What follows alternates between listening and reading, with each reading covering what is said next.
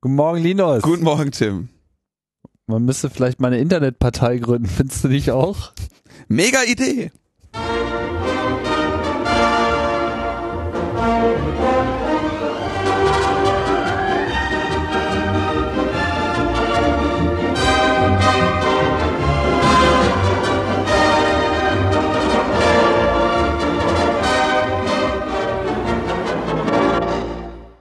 Mega super Ideen.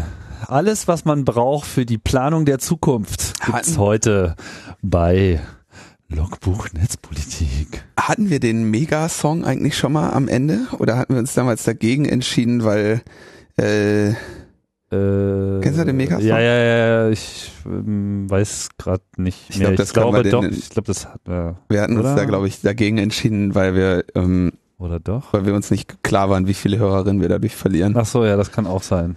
Ja. Tja, tja, tja, tja. War irgendwas? Wir mussten wieder eine Woche ausfallen lassen. Das Ja. ist äh, gerade ein wenig ein äh, Dilemma, ähm, das sich leider nicht verhindern ließ. Aber äh, naja, Aber ich war diesmal wirklich richtig in einer richtig schönen Stadt.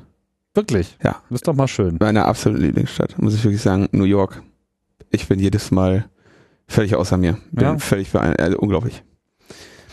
Gute, gute Leute da getroffen und äh, schön Wetter gehabt. Kann ich, also, Was will man mehr?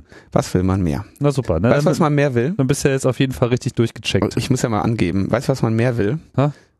Abends zum Sonnenuntergang auf dem Hudson River segeln. Habe ich gemacht. Wow. Zur Ja, Freiheitsstatue. Glück gehabt, dass du nicht gerade ein Flugzeug gelandet ist. Im Hudson River. naja, das gab's schon mal. Ja, nee, aber war, war, war wirklich toll. Also vielen Dank, danke, danke, dass sich das so interessiert, wie schön meine letzte Woche ohne dich war. Ja, das, ich stell mir das ganz toll vor. Kommen wir vielleicht äh, zu den Inhalten.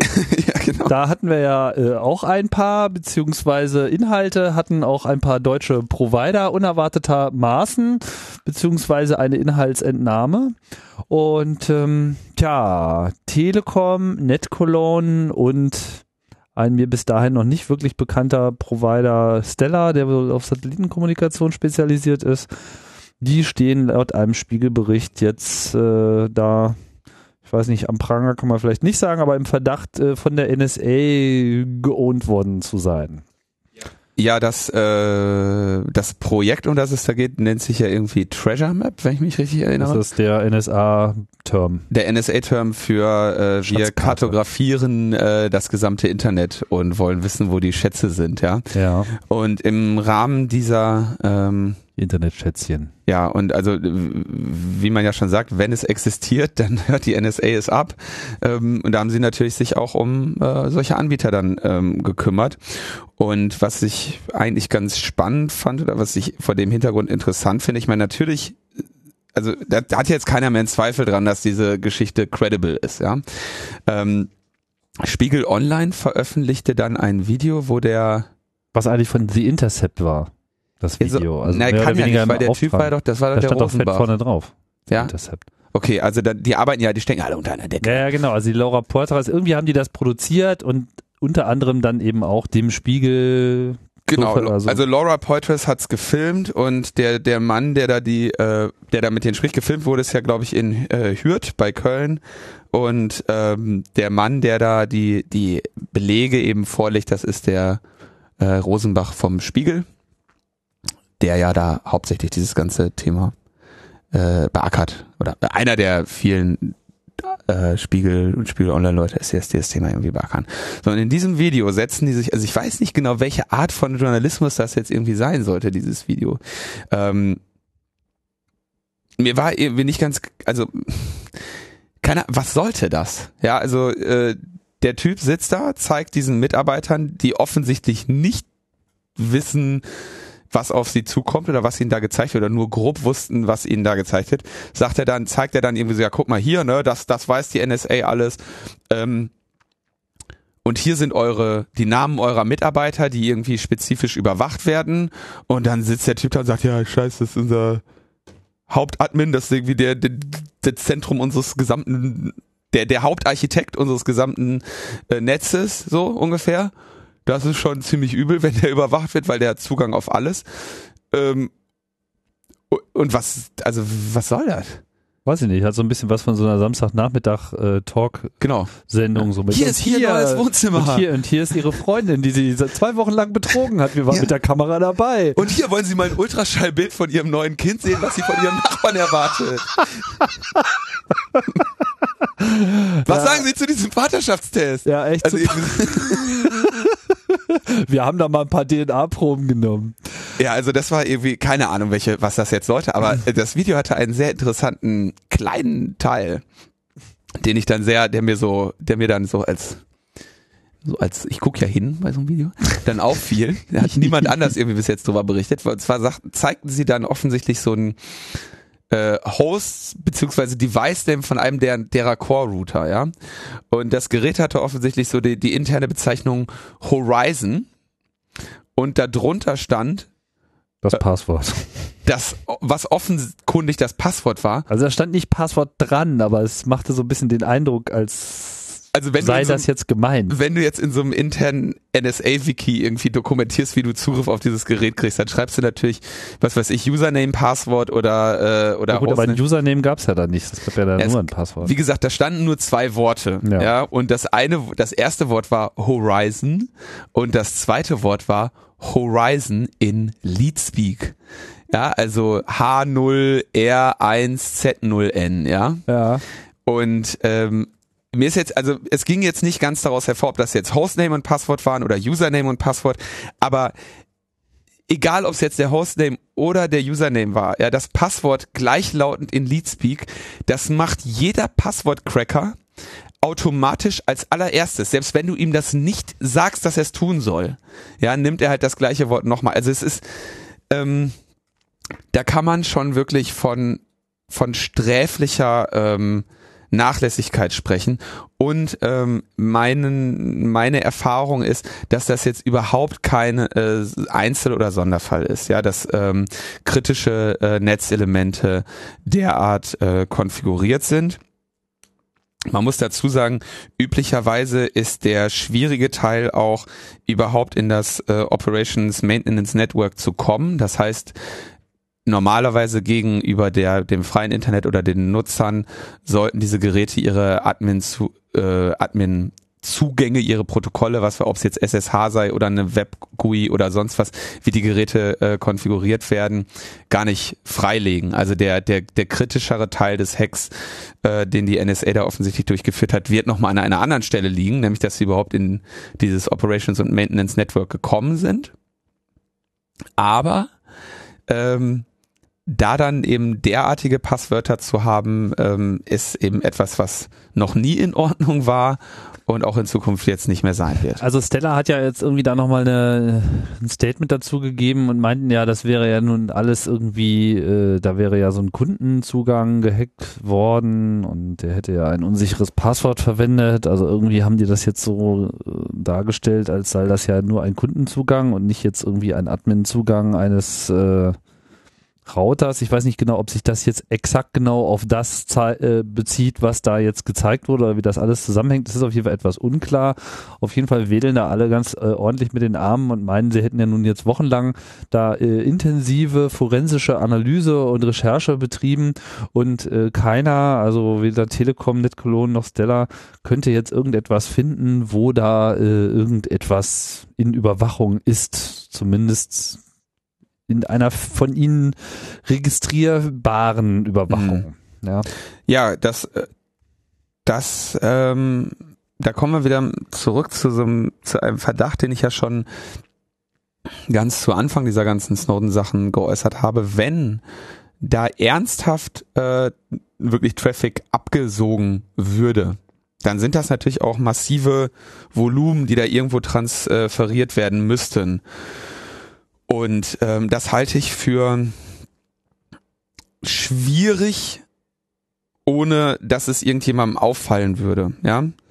Und ähm, das lässt den Schluss zu, dass sie entweder nicht alles da wegmirrern, was ich grundsätzlich schon auch äh, glaube, dass sie es nicht tun, Ja, dass sie jetzt nicht irgendwie alles, was Stella macht, gleichzeitig nochmal ein Mirrorport nach draußen läuft, wo dann irgendwie, weiß nicht wie viel Gigabit, obwohl nee, ist ja Satellit, das passt ja irgendwie durch ein 56k Modem Verbindung. Also, aber ähm, dass sie alles nach draußen führen, halte ich für unwahrscheinlich. Aber wenn sie es tun, dann können sie es nur tun, indem sie irgendwie die Kapazitäten nutzen, die schon da sind für deutsche Geheimdienste. Und dann quasi auch in deren Mitwissen. Was ich aber eher glaube, was sie mit diesen Satellitendingern machen, ist die ähm, Router bei Bedarf manipulieren. Also vielleicht einzelne Verbindungen umleiten nach ihrem Ermessen, um dadurch irgendwie Malware-Infektionen oder sonst was zu machen ähm, so dass sie quasi also das Routing der der der Teilnehmer eventuell unter Umständen selektiv oder vollständig äh, um manipulieren. Also Surveillance on, on Demand sozusagen. Nee, weil also noch dazu kommt, ich weiß jetzt nicht, wie es bei Stella ist und mein Stand, was Satelliten ähm, Internet angeht, ist eher so äh, wirklich viele Jahre zurück. Aber damals, TM, war es so, dass diese Satellitenverbindung ohnehin bei dem Anbieter, den den ich damals mir mal angeschaut habe, ohnehin unverschlüsselt war. Das heißt, dieser ganze, dieser Satellit, der strahlt das ja auf die halbe Erdkugel da kann man eh gut zuhören, ja. Unverschlüsselt drauf. So, da, das heißt, da musst du jetzt nicht mehr die, die Bodenstation des Satellitenanbieters hacken. Aber ich würde jetzt mal, ähm, weil ich es mir nicht in den letzten Jahren nochmal angeschaut habe, äh, davon ausgehen, dass sich da in den letzten Jahren etwas getan hat und eventuell die einzelnen Teilnehmerleitungen doch wahrscheinlich hoffentlich ähm, oder die einzelnen Teilnehmer äh, Streams äh, unterschiedlich äh, verschlüsselt sind würde ich jetzt äh, hoffen. Muss man sich eh mal klar machen, ne? dass so bei Satellitenprovidern, die halt nicht ihren Traffic nochmal verschlüsseln. Also die quasi die Datenpakete so, wie sie letzten Endes aufs Ethernet gelegt werden, einfach so ausstreuen, quasi mit so geostationären Satelliten äh, aus 36.000 Kilometer Entfernung über Gesamteuropa strahlen. Das ja, die haben, glaube ich, nochmal so ein bisschen direktionale Antennen, also nicht Gesamteuropa, aber jetzt wirklich nicht gezielt zu dir. Ja, okay, also man kann sich auf jeden Fall dezent ja. irgendwo mit dem Wohnmobil hinstellen oder auch noch ein Häuschen dahin bauen und irgendwie ja. äh, in Ruhe das einfach alles einsammeln. Also ist diese ganze Fragestellung mit wie, ja, wie sind die denn überhaupt an die Kabel rangekommen und so weiter, das ist da halt mhm. nicht. Ne? Ja. Das heißt, eigentlich müsste gerade so ein Satellitenprovider eine super enorm starke Ver Grundverschlüsselung über den gesamten Datenstrom per Default drüber machen. Ja, und vor allem für jeden Nutzer einzeln. Was bei Satelliten naja, du, du, ja, musst, du würdest gut, einfach ja, für die jeweiligen Empfänge, ja genau, also ja. für wen es auch gedacht, ja, also da, im Idealfall, ja, also so im Norm wäre schon mal ein Schritt, wenn sozusagen es überhaupt schon mal einen Key gäbe für die gesamte Kommunikation. Aber nochmal kurz, weil jetzt um Stella da jetzt nicht irgendwie äh, was Falsches zu unterstellen, ich weiß nicht, ob sie es machen oder nicht. Also mein, nee, ich wollte jetzt auch nur allgemein sagen, dass das äh, schon ein problematischer Bereich ist, der auf jeden Fall am Anfang nicht bedacht worden ist bei einigen oder vielleicht vielen, gegebenenfalls sogar auch allen. Ja, das war auf jeden Fall so der Fall. Das war ganz am amüsant eigentlich. naja. Ähm, Aber man merkt ja schon, dass sich da jetzt auch was tut. Ne? Also auch gerade in der Community, äh, wenn man sich anschaut, nicht nur diese Aktivität nach äh, OpenSSL, sondern dass auch in den Standards-Bodies jetzt wirklich eine Menge auf den Tisch kommt, wo man irgendwie festgestellt hat, naja, da gab es schon immer mal so eine Schwäche, jetzt machen wir da auch mal was, wo das vorher immer so, naja, passt schon. Schönes, äh, obwohl das wird vielleicht zu technisch, aber TCP-Crypt, äh, opportunistische Verschlüsselung vollständiger TCP-Verbindungen ist da auch irgendwie so ein Projekt, was bis jetzt noch gar nicht so viel ähm, Beachtung mh, mm, gefunden hat. Ähm, Gibt auf jeden Fall viel, aber wir machen ja einen Politik-Podcast und keinen genau. Tech-Podcast. Ähm, das auf jeden Fall jetzt ähm, wie gesagt, meine, meine Theorie, die wollen eher bei Bedarf für gezielte Angriffe ähm, Routen oder Traffic manipulieren, als da tatsächlich abhören. Und wenn sie abhören, dann ist es nicht denkbar, dass sie oder kann ich mir schwer einen Weg vorstellen, wie sie da Massenüberwachung betreiben, ohne das Wissen oder die Unterstützung durch äh, die äh, lokal zuständigen Geheimdienste. Denn die haben natürlich sowieso immer ihre LI-Schnittstellen und die sind natürlich in der Lage, ähm, auch da äh, entsprechende Überwachungen zu machen. LI heißt Lawful Lawful Intercept. Interception. Ja. Tja, Aber die NSA darf das ja sowieso alles. ja. Und darf sie auch weiterhin. Darf sie weiterhin, äh, der FISC, wie heißt der denn nochmal? Foreign Intelligence Surveillance Court oder so, oder? Ja, FISC.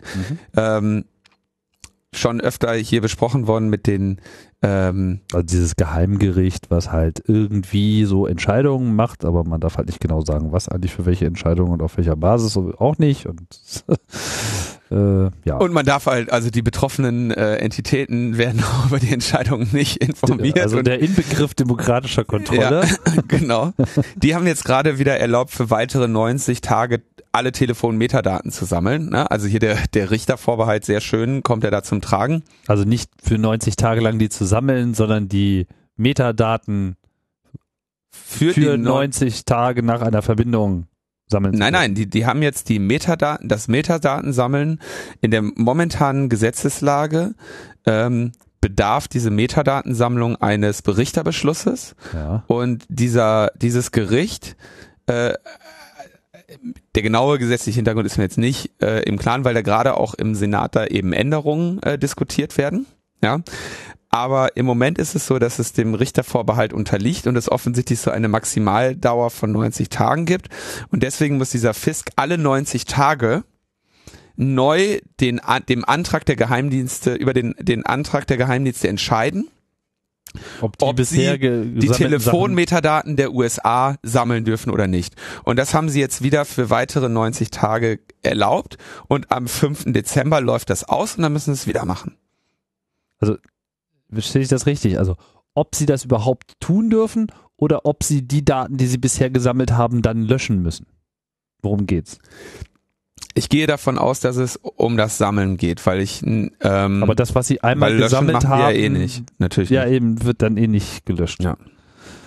Gut, na dann ist doch, dann ist doch gut. Dann äh, man sich ja wieder alle schlafen legen. Für Ja genau, also Monate. für drei Monate ist, äh, für, ja, drei, das sind noch drei Monate. Ja, drei Monate. Ja, man hat überhaupt nicht so den Eindruck, dass jetzt so im Inneren der äh, US-amerikanischen Regierung, die äh, sich jetzt mit Geheimdiensten beschäftigt, und das ist ja ein sehr großer Teil, irgendein nennenswerter Trend zu verspüren ist, grundsätzlich etwas zu ändern. Man eiert da sich da so ein bisschen herum.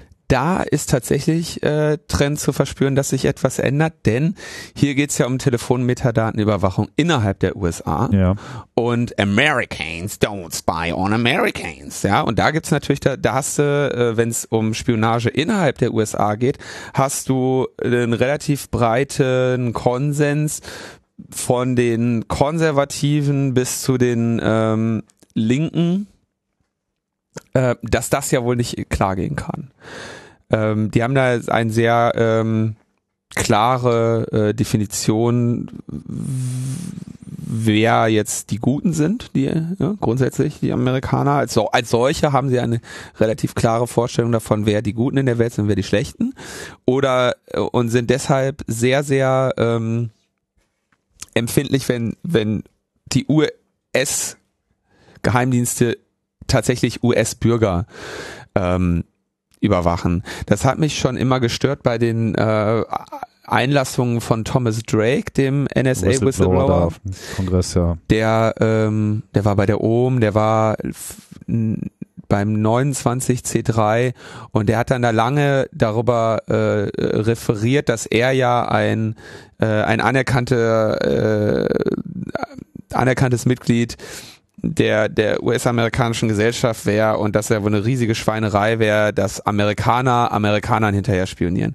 Und die haben nicht so ein großes Problem damit, dass Amerikaner dem Rest der Welt hinterher spionieren, ja. Ähm, was ja auch nachvollziehbar ist, ja. Ich meine, wenn du selber betroffen bist, ist das natürlich was anderes als Also nach dem 9-11 liefen ja so ein paar Leute auf Demos rum mit Schildern, heute sind wir alle Amerikaner. Also von daher wäre das ja vielleicht auch eine Methode der Sache, dann auch nochmal zu entgehen. Ja, ähm, noch ein schöner, noch ein schöne, noch ein schöne Info zu diese, zu diesem Fisk.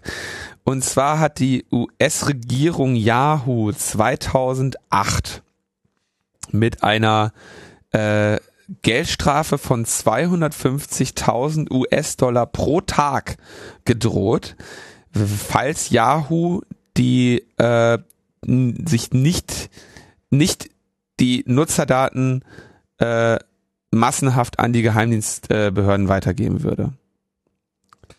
Hier reden wir dann wahrscheinlich vor allem Von von, Prism, ne? Ja. Von dem Prism-Projekt, was ja das erste war, was überhaupt im Rahmen dieser ganzen Snowden-Sachen aufgedeckt wurde. Wir erinnern uns. Ja, so 250k pro Tag irgendwie. Also, weiß nicht, Google kriegt das vielleicht noch gestemmt, aber ich glaube 2008 sah es bei Yahoo, gerade nicht so gut aus mit der Einnahmenlage. Das ist auf jeden Fall schon mal ein ähm, dickes Schwert, was sie da ausgepackt haben. Und das hat ja dann auch am Ende offensichtlich ähm, funktioniert. Nur hat halt Yahoo dagegen äh, geklagt und es jetzt wohl geschafft, eben die Unterlagen exakt dieser Verurteilung oder dieser, dieser Androhung ähm, zu erhalten.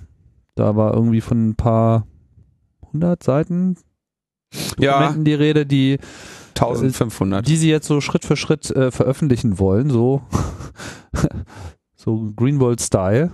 Ja. Na, wir haben da jetzt auch mal ein paar Dokumente und jetzt legen wir hier auch jeden Tag eine Seite auf den Scanner. Mal gespannt. Also ist die haben, sicherlich jetzt nicht sonderlich überraschend, aber es ist mal, mal schön zu hören, dass, was so die konkrete Drohsumme eigentlich an der Stelle ist und eine Viertelmillion pro Tag.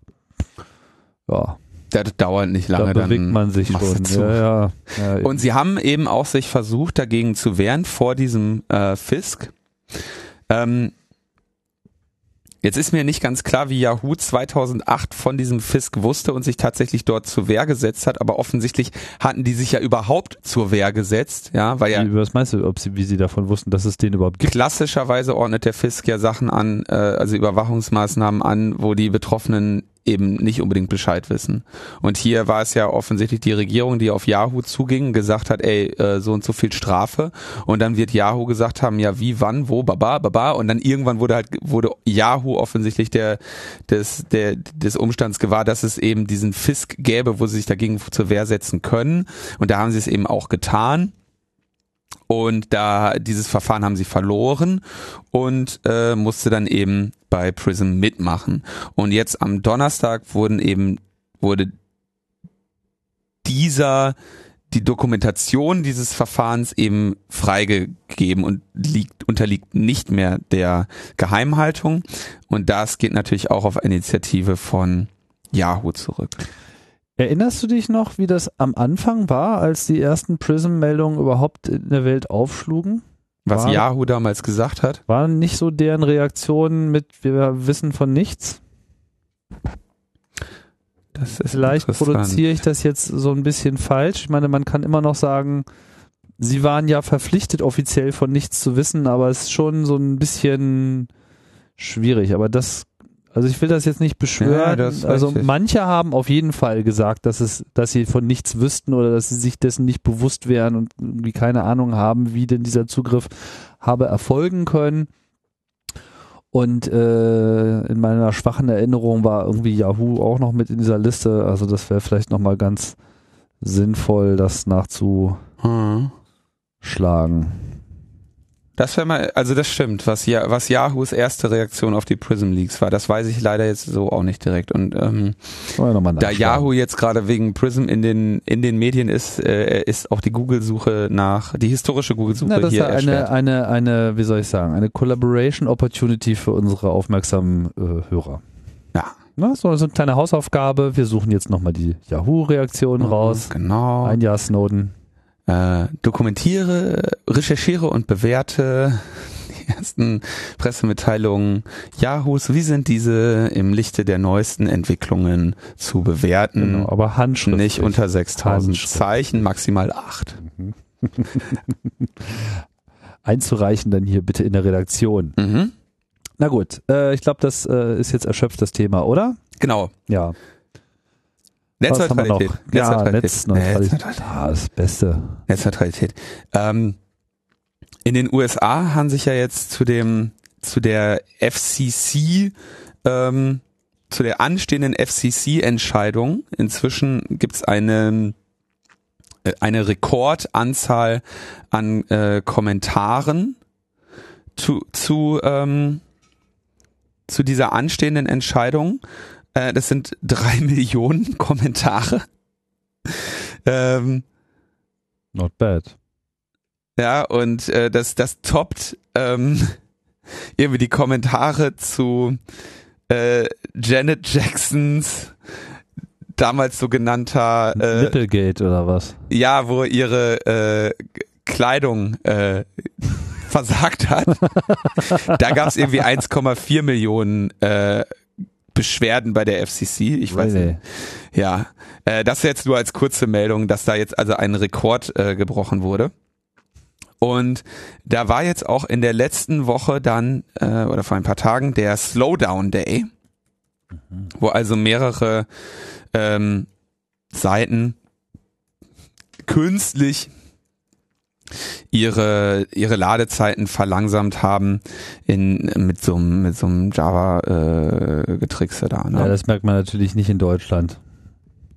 War das äh, war das auf Deutsch in Deutschland nicht so? Also ich habe keine Ahnung. Ich habe ehrlich gesagt heute Morgen das erste Mal von diesem Slowdown Day überhaupt irgendwas gemerkt. Nicht, dass nicht der ein oder andere Tag der letzten zwei Wochen im Prinzip für mich auch ein Slowdown Day gewesen wären, aber Nee, die haben, äh, die haben ja, also wenn ich das richtig erinnere, auch ich habe keine geslowdownte Seite gesehen, ähm, haben sie das, haben sie jetzt nicht wirklich ihre Übertragungsgeschwindigkeit gedrosselt, sondern irgendwie so ein JavaScript über die Seite gehauen, die dann irgendwie so ein Ladesymbol. Ach so, was so ein bisschen danach aussieht, als ob irgendwas langsam ja, ja, so, ne, dass man das dann wegklicken kann, genauso wie beim Blackout Day, wo dann irgendwie ein, ein Layer schwarz drüber gelegt wurde, was man da auch nochmal wegklicken konnte. Ja.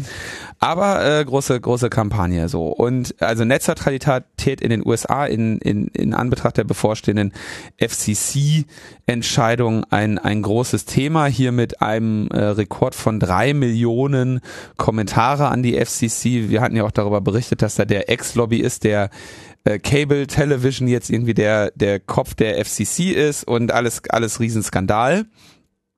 Um, und wir werden also sehen, wie sich das da entwickelt. Interessant finde ich, dass wir in Deutschland ja auch ähm, eine eine kleine Entwicklung hatten, die wir hier erstmal gar nicht äh, dokument, äh, ja gar nicht kommentiert hatten, nämlich dass ähm, der gute Herr Oettinger der neue EU-Kommissar für digitale Wirtschaft und Gesellschaft ist.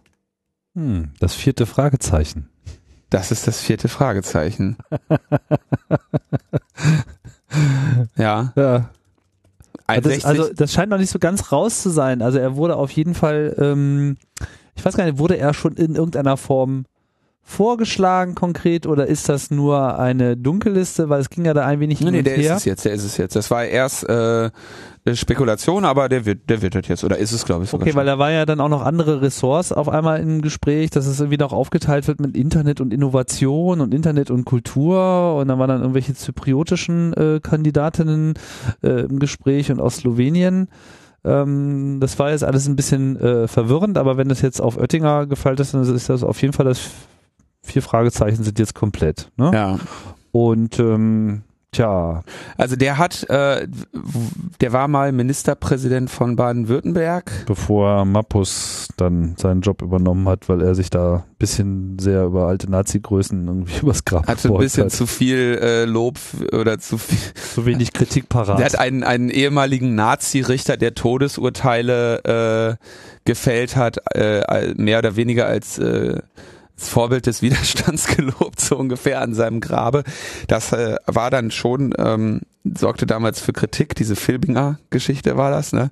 Ähm, Stuttgart 21 Fans äh, sind sicherlich auch äh, große Freunde von Oettinger. Dann wurde er irgendwann mal noch durch den Kakao gezogen, als er dann in Richtung EU äh, wegbefördert wurde, hat er, glaube ich, dann irgendwie mal äh, ein Interview versucht zu geben auf Englisch, was dann auch nochmal viral wurde, wo er dann irgendwie so ein ähnlich, also ja, immerhin im Gegensatz zu äh, Westerwave hat er es ja äh, wenigstens versucht, ja. Aber ähm, also eine eine, ein, ein klassischer und streitbarer Vertreter der Christdemokraten. Ja. Und ähm, zu dem wir aber natürlich deshalb äh, uns noch nicht geäußert haben, weil wir erstmal die Inhalte abwarten wollten, welche er denn da ver vertritt. Und es stellt sich heraus, er ist also ganz klar für die Netzneutralität. Ganz klar. Müsste man halt nur mal abstufen. Hat er gesagt. Na, dann ist ja alles gut. Abgestufte Netzneutralität. Oh, ja. Großartig. Gibt es einen, einen großen Artikel in der Wirtschaftswoche. Kritik an Oettinger ist fehl am Platz, ähm, wo er dann äh, ähm, auch dabei geht es um Regulierung, aber vor allem um Netzneutralität. Oettinger lässt bereits durchblicken, dass er eine abgestufte Netzneutralität einer absoluten vorzieht. Ähm, ja. Und da wird er also, da bin ich mal sehr gespannt, was dann so die abgestufte Netzneutralität ist. Ähm, kann natürlich nichts sein, aber das äh, kann natürlich keine Netzneutralität mehr sein, weil es eben genau keine Klassen und keine Abstufungen äh, bei der Netzneutralität gibt. Ähm, aber was sehr, inter sehr interessant vor dem Hintergrund ist, ähm, fand ich die Einlassung eines Sprechers der Deutschen Telekom, die jetzt äh, heute oder gestern, heute bei äh, heise.de dokumentiert wurde, wo er sagt, Netzneutralität ist in Wahrheit die Privilegierung amerikanischer Konzerne. Hm. Ja, also das Argument, das eines der wirtschaftlichen Kernargumente für die Netzneutralität ist ja, dass es groß, dass ein Bruch der Netzneutralität es großen Anbietern ermöglichen wird, kleine Konkurrenten auszustechen. Und zwar, indem die äh, großen Netzanbieter direkte Deals mit, äh, die großen Content-Anbieter direkte Deals mit den großen Netzanbietern machen, zu ihrer zur Bevorteiligung ihres eigenen Traffics und kleinere Konkurrenten dazu nicht in der Lage sein werden, diese äh, finanziellen ähm, diese finanziellen äh, Lasten auf sich zu nehmen. Das heißt, ein, ein am Markt wohl etablierter Anbieter, sah, nennen wir ihn mal Netflix, könnte sich, sofern eine Netzneutralität nicht durch Regulation erzwungen ist, ähm, quasi Konkurrenz vom Leib halten, indem er einfach ein ausreichend großes Stück von seinem eigenen Kuchen mit den, äh, mit den Leitungsanbietern, mit den Internet Service Providern teilt. Und das ist ja eigentlich das, worum es die ganze Zeit geht. So, und jetzt sagt die Telekom, oder äh, wie heißt es, Philipp Blank von der Telekom sagt, ähm, also ist ganz schön, er, er erklärt die ganze Zeit, ja, äh, unsere Branche äh, schrumpft, während wir die ganze Zeit investieren müssen, ja. Ähm, also schrumpfen heißt ja, der Gewinn schrumpft, ne? Also er, er verplappert sich, dass es ihm natürlich eigentlich um den Gewinn geht. Und dann beklagt er sich erstmal darüber, äh, die Kosten für den Infrastrukturausbau ähm, Ausbau tragen fast ausschließlich die Endkunden. Das stimmt natürlich nicht. Im Moment trägt sein Gewinn die noch. ja, aber okay. Ähm, kommen wir zu, zu, der, zu der Kernargumentation, wo er sagt, und weil sie auf die sogenannte Netzneutralität eingehen. Die Telekom steht für das freie und offene Internet, in dem keiner diskriminiert wird. Heute haben aber große Internetunternehmen die Möglichkeit, die Qualität ihrer Dienste durch weltweite Serverparks zu verbessern, weil sie die Inhalte näher zu den Kunden bringen. Kleine Unternehmen haben diese Möglichkeit nicht. Ähm, ich habe ja, ich habe ja, äh, wir haben, haben ja sogar gemeinsame Freunde, die äh, quasi im Internet arbeiten, also am, am und im Internet. Ähm, und da habe ich mir mal erklären lassen, jetzt Netflix macht tatsächlich genau das. Die stellen ihre Server quasi ähm, in den einzelnen Ländern irgendwie so nah wie möglich an den Six dran. Ja, man nennt das ein Content Distribution Network. Genau. Akamai macht das, ne? Das ist so der, der größte Amazon macht das. Google macht das. Google macht das, alle machen das. Die knallen ihre Server natürlich nicht nur an eine Stelle. Apple auch. Genau. Ähm, bei Netflix ist es sogar so, wie ich erfahren habe, was ich sehr interessant finde, wenn du als ISP groß genug bist, dass äh, Netflix sagt, jo, in euer äh, Autonomous System geht so viel rein, das macht Sinn, wenn wir uns wirklich bei euch nochmal reinstellen. Dann stellt Netflix quasi eine, einen Server von sich oder ein Serverraum, Serverschrank oder was auch immer, wie viel groß das dann ist, bei dem Provider selber hin. Und Netflix zahlt die Büchs und der Provider zahlt den Strom. Mhm. Das heißt, es wäre jetzt also denkbar, dass äh, Netflix eine, eine Appliance Freihaus an die Deutsche Telekom liefert mit der Empfehlung, äh, diese bei der Deutschen Telekom ins, äh, ins Daten, Rechen, was weiß ich was Zentrum zu stellen, um äh, die Kunden eben, äh, um den Kunden einen vernünftigen Dienst zu erbringen und ähm, die Telekom muss dann eben nur den Strom dafür zahlen. Fand ich mal, äh, fand ich mal ganz interessant. Ja, ich verstehe diese Logik ehrlich gesagt noch nicht so ganz, wovon Sie jetzt hier eigentlich alle reden. Das also ist ja auch ist keine Logik, das, ist ja auch totaler Unsinn, was er redet. Ja, es ist, totaler Unsinn. Er sagt, was als, als Netzneutralität verkauft wird, ist in Wahrheit die Privilegierung großer amerikanischer Internetkonzerne und zwar zu Lasten von Startups. Hat nur mit Netzneutralität gar nichts zu tun. Ähm, ja, weil er redet ja von Serverparks und nicht von Durchleitungen. Ja, ne? das ist ja. halt wirklich mal was komplett anderes. Genau, das ist, äh, ist etwas komplett und außerdem, anderes. Natürlich kann auch ein kleines Unternehmen einen Serverpark aufbauen. Das tun sie in der Regel auch, bloß vielleicht nicht ganz so große und nicht ganz so viele. Wenn sie nicht so viele Kunden haben, ist das ja auch vollkommen normal, aber nee, was, nichts was, hindert sie daran, das zu tun. Was kleine Unternehmen machen, ist, sie mieten sich Instanzen bei Amazon. Oder bei Akamai. Oder bei Akamai. Das machen große äh, Unternehmen ja auch so. Also Dropbox speichert, wenn ich mich nicht äh, täusche, auch heute noch auf äh, also. Amazon S3. Ja. Ja, Auch das Twitter heißt, und so weiter, sogar Apple. Also alle äh, sind gegenseitig da am Ressourcen einkaufen, wie es halt irgendwie sinnvoll ist, weil wenn ich jetzt kein eigenes Serverzentrum habe, dann ist halt für mich besser, ich kaufe das bei irgendeinem Dienstleister ein, der eben genau das verkauft, nämlich entweder Bandbreite nah am Kunden, an bestimmten Netzen, Festplattenkapazität, Webserverkapazität, pipapo bis hin zu eben kompletten Hosts und Rechnern und Root-Servern etc., wie das ja auch für jeden off offen steht bei Anbietern wie wissen schon, will jetzt keine Namen nennen, aber man geht halt einfach hin und klickt sich eine Büchse. Das ist die Cloud, das ist irgendwie das, was wir alle benutzen und hier steckt überhaupt nichts Besonderes drin und ich sehe auch überhaupt nicht, warum jetzt ein großer Konzern da einen anderen Zugang hat. Natürlich, wenn die mehr Geld äh, in die Hand nehmen, dann können sie sich damit mehr, mehr kaufen, aber das ist ja nicht das, was bei Netzneutralität hier irgendwie greift. Also ich sehe in dieser ganzen Debatte auch schon wieder so, jetzt wird schon wieder so der Google, ja, so äh, als mhm. das Böse äh, hingestellt, ja, was vielleicht auch teilweise sein mag, aber sicherlich nicht in dem in der Hinsicht, über die wir jetzt hier darüber äh, sprechen.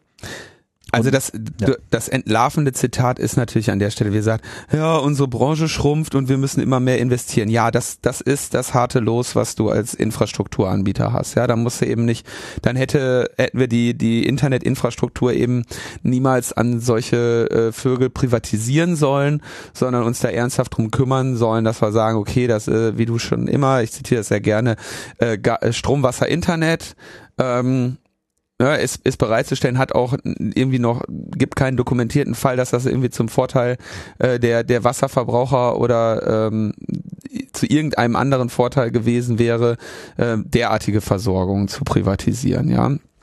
Und Profitinteressen zu unterwerfen. Ähm, Insofern, ja, diese, diese Branche sollte schrumpfen. Das ist, sollte eigentlich erklärtes politisches Ziel sein, dass diese Branche schrumpft. Nämlich indem sie immer mehr investiert und immer weniger einnimmt. Und irgendwann wir eine vernünftige Infrastruktur haben. Ja, also das wäre jetzt so die, die Hoffnung. Ne? Straßenbau äh, in, in Deutschland hat irgendwann auch mal einen großen Anteil äh, der, der, der Steuerkosten wahrscheinlich verschlungen, als der ganze äh, Teppich ausgelegt wurde. Und jetzt wird er noch ein bisschen gepflegt. Jetzt wird in jedes ähm, in jedes Schlagloch noch ein bisschen heiße Teer reingegossen und die, die, die Kosten sind insgesamt ein bisschen äh, geringer. Ähm, ja, also es ist mir auch irgendwie unverständlich, wie so auch ein Land, was irgendwie zum Beispiel damals mit Kabelfernsehen auch äh, eine entsprechende Infrastruktur auf äh, Riss gemacht hat, im wahrsten Sinne des Wortes in Deutschland ging das ja auch. Und auf einmal hatte man überall Fernsehinfrastruktur. Kann man auch mit Internet machen. Kann man, aber ähm, ökonomische Zwänge stehen dem im Moment entgegen, weil wir können ja nicht hinnehmen, dass deren Branche schrumpft.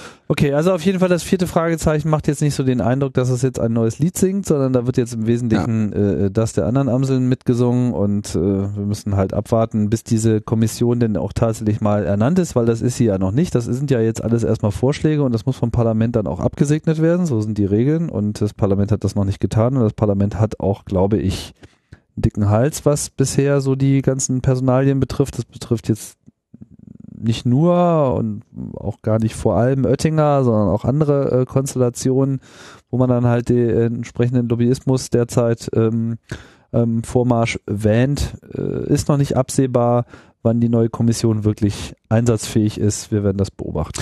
Wir kommen noch, wir wollten noch kurz zwei Sachen zu den großen Content-Anbietern und den Content Distribution Networks sagen.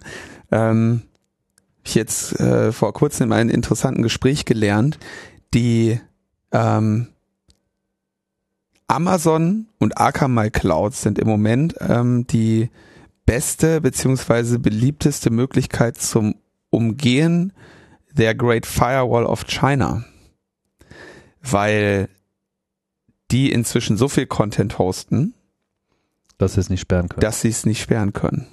Das heißt, äh, zur Zensurumgehung ist das Ausweichen auf diese großen äh, CDNs äh, im Moment eine eine sehr äh, zumal die halt so eine komplexe URL und IP-Adressenstruktur genau. haben, die sich überhaupt nicht sinnvoll blockieren lässt, weil genau. da es auch vollkommen unklar ist, was wo jetzt rauskommt. Ja. Ah, ganz, ganz interessanter äh, Aspekt. Und der andere ist, dass man ja mal darüber, dass wir dann wahrscheinlich auch mal darüber nachdenken müssen, wenn wir jetzt alle nur noch in diese großen Content-Anbieter gehen.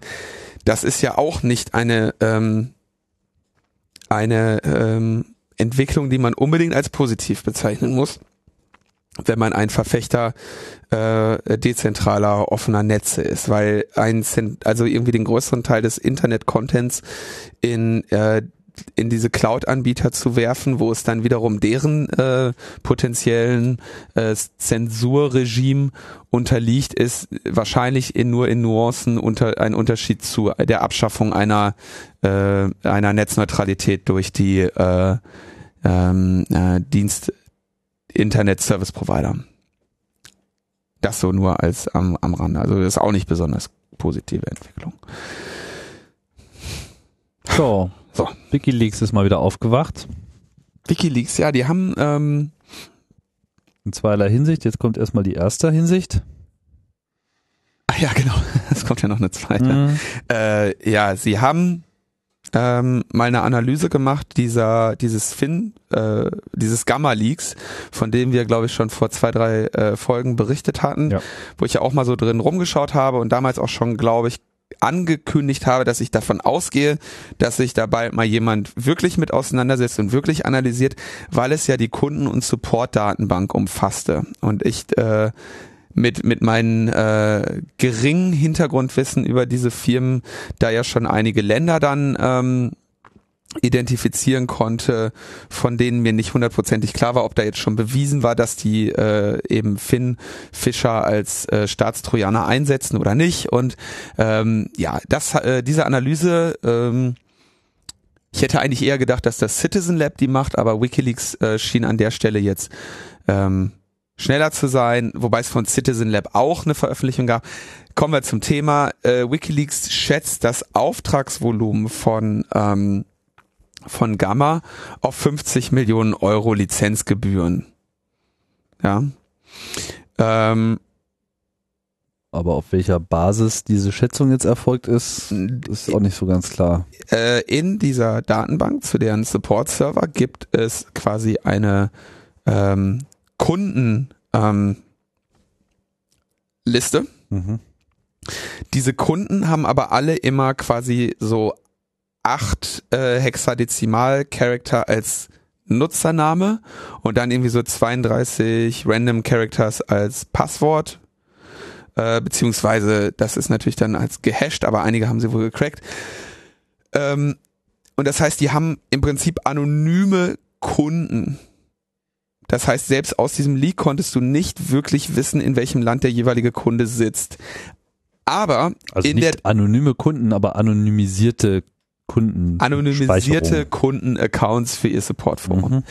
Aber zu den einzelnen Kunden war da drin genau verzeichnet, welche Lizenzen die haben.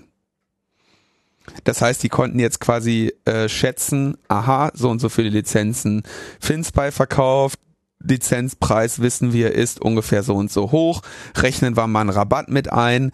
Ähm, dann gab es noch andere Produkte wie eben FinISP, also das Gerät, was beim Internetprovider in den, in den Schrank gestellt wird und dort genau das tut, was wir gerade den NSA für die Satellitenlinks äh, unterstellt haben, nämlich ähm, Traffic umleiten und manipulieren, also zum Beispiel aus deinem Betriebssystem-Update eine äh, FinSpy-Installation zu machen und ähnliches.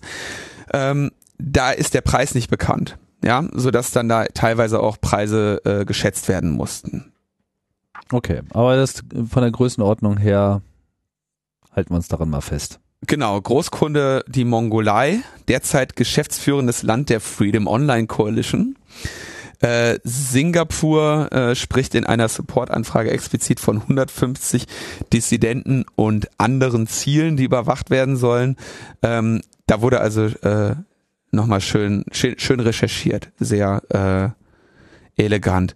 Ähm, vorher wurde das gesamte Geschäft der Gamma Group auf äh, 20 Millionen geschätzt und äh, WikiLeaks geht jetzt von 50 Millionen aus und bezeichnet die Schätzung als konservativ. Auch veröffentlicht haben sie eine bisher nicht öffentlich erhältliche Binary der äh, Finfisher, ähm, also quasi ein die im Prinzip der Software selber. Finfisher Exe, den Trojaner selber. So, ja. Das war aber nicht Teil dieses Hacks, oder?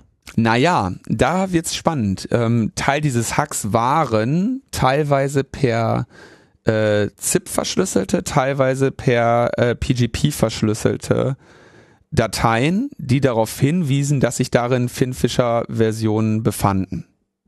Oder könnten.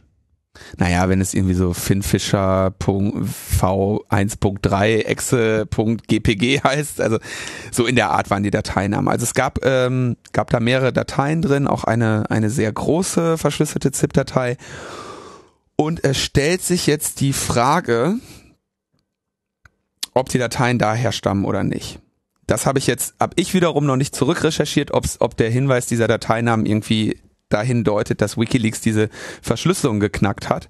Ähm, ich könnte mir vorstellen, dass wenn es, aber das ist jetzt Mutmaßung, weil ich es nicht mir genau angeschaut habe, ähm, dass sich eine der äh, verwendeten ZIP-Dateien vielleicht nicht AES-verschlüsselte war, sondern das alte, den alten PK-ZIP-Verschlüsselungsalgorithmus genutzt hat, der ähm, Known Plaintext-Angriffen etwas schutzlos gegenüberstand. Und wenn man dann mal ein paar von Wikileaks Bitcoins in Dollar umwandelt und sich eine größere Grafikkarten oder sonst was Instanz in der Amazon Cloud mietet und die mal drei Tage warm laufen lässt, dann könnte ich mir vorstellen, dass man da eine gewisse Erfolgswahrscheinlichkeit hat, dass so eine Datei daraus fällt. Ähm, aber die ist immer noch relativ klein, diese Erfolgswahrscheinlichkeit. Hm. Ähm, deswegen Deswegen, und ich gehe eigentlich nicht davon aus, wenn man so das allgemeine, die allgemeine OPSEC, die bei Gamma da äh, gewaltet hat, anschaut, dass das jetzt so unbedingt Passwörter gewesen wären, die in dem Rahmen sind, dass man da noch was knacken kann. Also irgendwie hat Wikileaks da entweder eine andere Quelle oder besonders gut recherchiert, um so eine Datei zu knacken. Ähm, nichts genaues weiß man nicht, aber es ist natürlich zu begrüßen, dass diese Datei geleakt ist, weil sie entsprechend natürlich jetzt sofort von allen Virenscannern wieder äh, entdeckt wird und dass äh, dem ganzen Geschäftsmodell von Gamma hoffentlich ein größeres ähm, ein, ein größeres Problem einbrockt. Okay. Wobei, wie wir in der Sendung mit Ulf besprochen hatten, sie ja ohnehin irgendwie sechs Monate Garantie auf ihre äh, Zero-Day-Exploits geben, was bedeutet, dass sie eh immer noch ein paar in petto zu haben scheinen. Ja, aber jede, jedes äh, Leak einer solchen Datei ist äh, positiv, weil es eben ähm, unabhängigen äh, Forschern die Möglichkeit gibt, äh, das Funktionieren dieses Trojaners mehr und mehr zu analysieren, äh, Heuristiken dafür zu schaffen und äh, hoffentlich äh, ja das äh, das Vertrauen der Staaten in Gamma zu schwächen und gleichzeitig ähm, den Preis für Gamma, äh, dieses Produkt anbieten zu können, eben massiv in die Höhe zu treiben. Das war's zu dem Thema. Ja, ich bin Mir fällt also, da jetzt nichts mehr zu ein. Ich weiß auch. Nee, mir auch nicht. Also da wird noch, da wird noch ein bisschen was kommen. Ich bin mir sehr sicher, dass jetzt noch Analysen dieser, dieser Finfisher-Trojaner folgen werden. Und wie gesagt, nochmal kurz der Hinweis, woher jetzt genau diese Dateien stammen. Absolute Spekulation von mir. Zeigt auf Und- jeden Fall, dass zumindest in dieser Wikileaks-Bewegung auch konkrete Aktivitäten nach wie vor äh, stattfinden und Ja. dass man zu reagieren in der Lage ist oder zumindest Leute bereit sind, ihre Tätigkeit, die sie da ausüben, so oder so, äh, unter das Wikileaks-Label zu stellen, was man auch immer davon halten mag. Ja, oder der Julio hat halt Zeit, ne? Meinst du, er macht das selber? Weiß ich nicht. Ähm, Wollte der nicht irgendwie ich hätte raus? es gerne selber gemacht, aber ich hatte halt ne, keine Zeit. Ja. Wollte der nicht raus? Er wollte doch raus. Ich gehe davon aus, dass der raus will. Der hatte das. Naja. Weißt du, das Der hatte ja. angekündigt, dass er da bald rausgeht, aber, ähm, ja, aber nicht gesagt wann. Ja, ähm, interessant übrigens, das war äh, Gregor Sedlak hatte in, im, in einem anderen Podcast mal darauf hingewiesen, das hatten wir hier noch nicht so explizit gesagt, deswegen will ich das gerne nochmal zitieren, dass er sagt, also da- dass der Mann vor seit den Snowden-Enthüllungen, ja, seitdem irgendwie die enge Zusammenarbeit zwischen äh, GCHQ äh, und NSA und überhaupt der Five Eyes Kooperation bekannt ist, ja, ähm, kann er doch im Zweifelsfall die Behauptung, dass Schweden eine größere Bedrohung für seine äh, oder eine, eine dass ihm in Schweden ein größeres Risiko der Auslieferung drohe als ausgerechnet in Großbritannien ähm, kaum noch aufrechterhalten. Das fand ich einen sehr äh, sehr wichtigen Hinweis an der Stelle, den wir glaube ich so explizit noch nicht so in einem Satz so schön mal hatten. Deswegen- Ja, kann sein, dass wir das so nicht erwähnt haben. Du hattest, du hattest das in, in längeren äh, Sätzen schon mal formuliert. Bandwurmsätzen. Ja.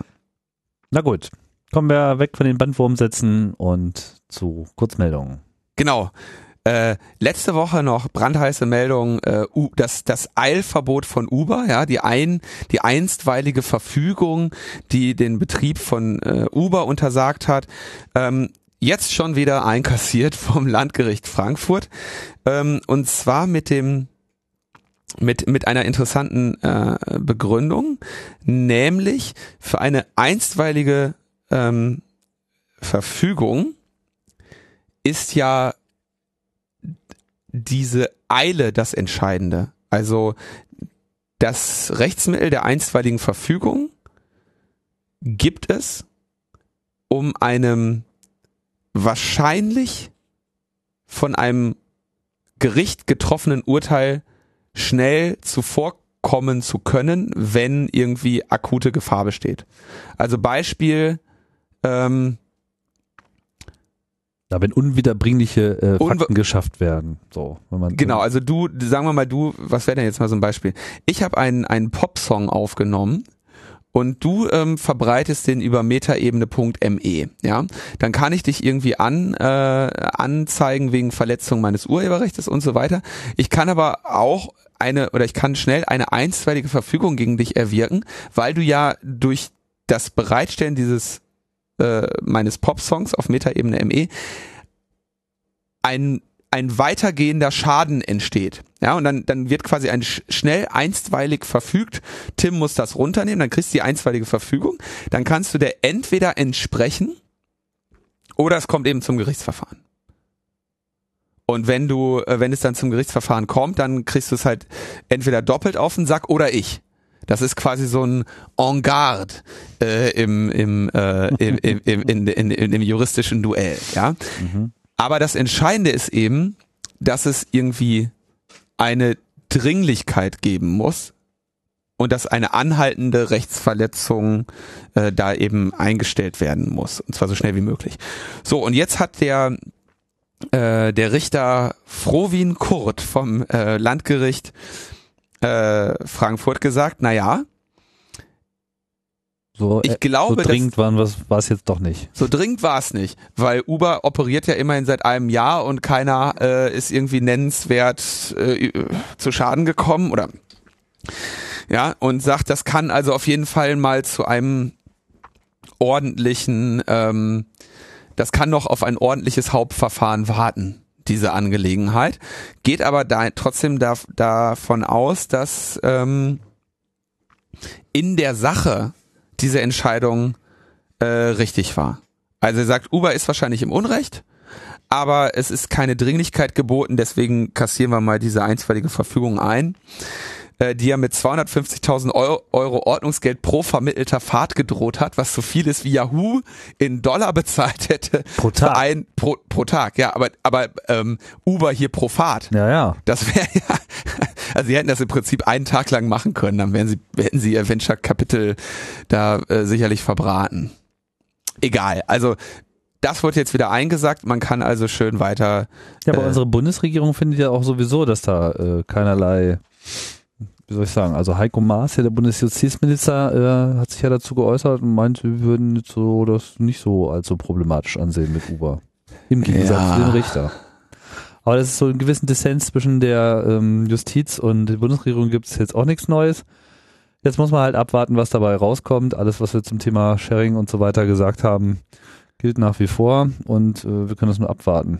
Ein, ein interessanter Aspekt, den ich dann heute noch so auf Twitter sah, war, ähm, sollte sich jetzt irgendwie eine, eine Art Rechtsstatus für diese Uber-Fahrer etablieren, ähm, dann können die auch ihre Karre absetzen. Das heißt, dann wäre das unter Umständen, also jetzt hier wieder Lay Speak, ja, ich habe keine Ahnung von Steuern, also ähm, ich versuche meine Steuererklärung immer zu machen, aber ich kriege dann also meistens kriege ich Ärger. ähm, ich lerne da also Learning by Doing, ne? Ja. aber ich weiß, dass man versuchen kann, Dinge abzusetzen und dass das unter Umständen ganz interessant ist, Dinge abzusetzen. Und vielleicht werde ich dann Uber-Fahrer, ähm, setze meinen VW-Bus ab und fahre irgendwie einmal äh, im einmal im Jahr irgendwie den Tim mal irgendwie zur Kita Kinder abholen und oder so, ne? Mal mal gucken. Also da, da, das Thema bleibt also auch interessant. Soll ich zum nächsten Thema? Bitte. Das nächste Thema auch nur ganz eine, eine, eine schöne, interessante Randmeldung und zwar vor allem, weil wir das äh, in unseren Betrachtungen des Leistungsschutzrechts uns immer auch nur so auf Google äh, konzentriert haben. Stefan Niggemeier, der Medienjournalist, vermeldet, dass äh, mehrere Suchmaschinen jetzt Verlagsseiten nicht mehr anzeigen. Und zwar äh, web.de, GMX oder T-Online äh, haben im Prinzip die gesamten Mitglieder der VG Media aus ihren Suchmaschinen rausgeworfen.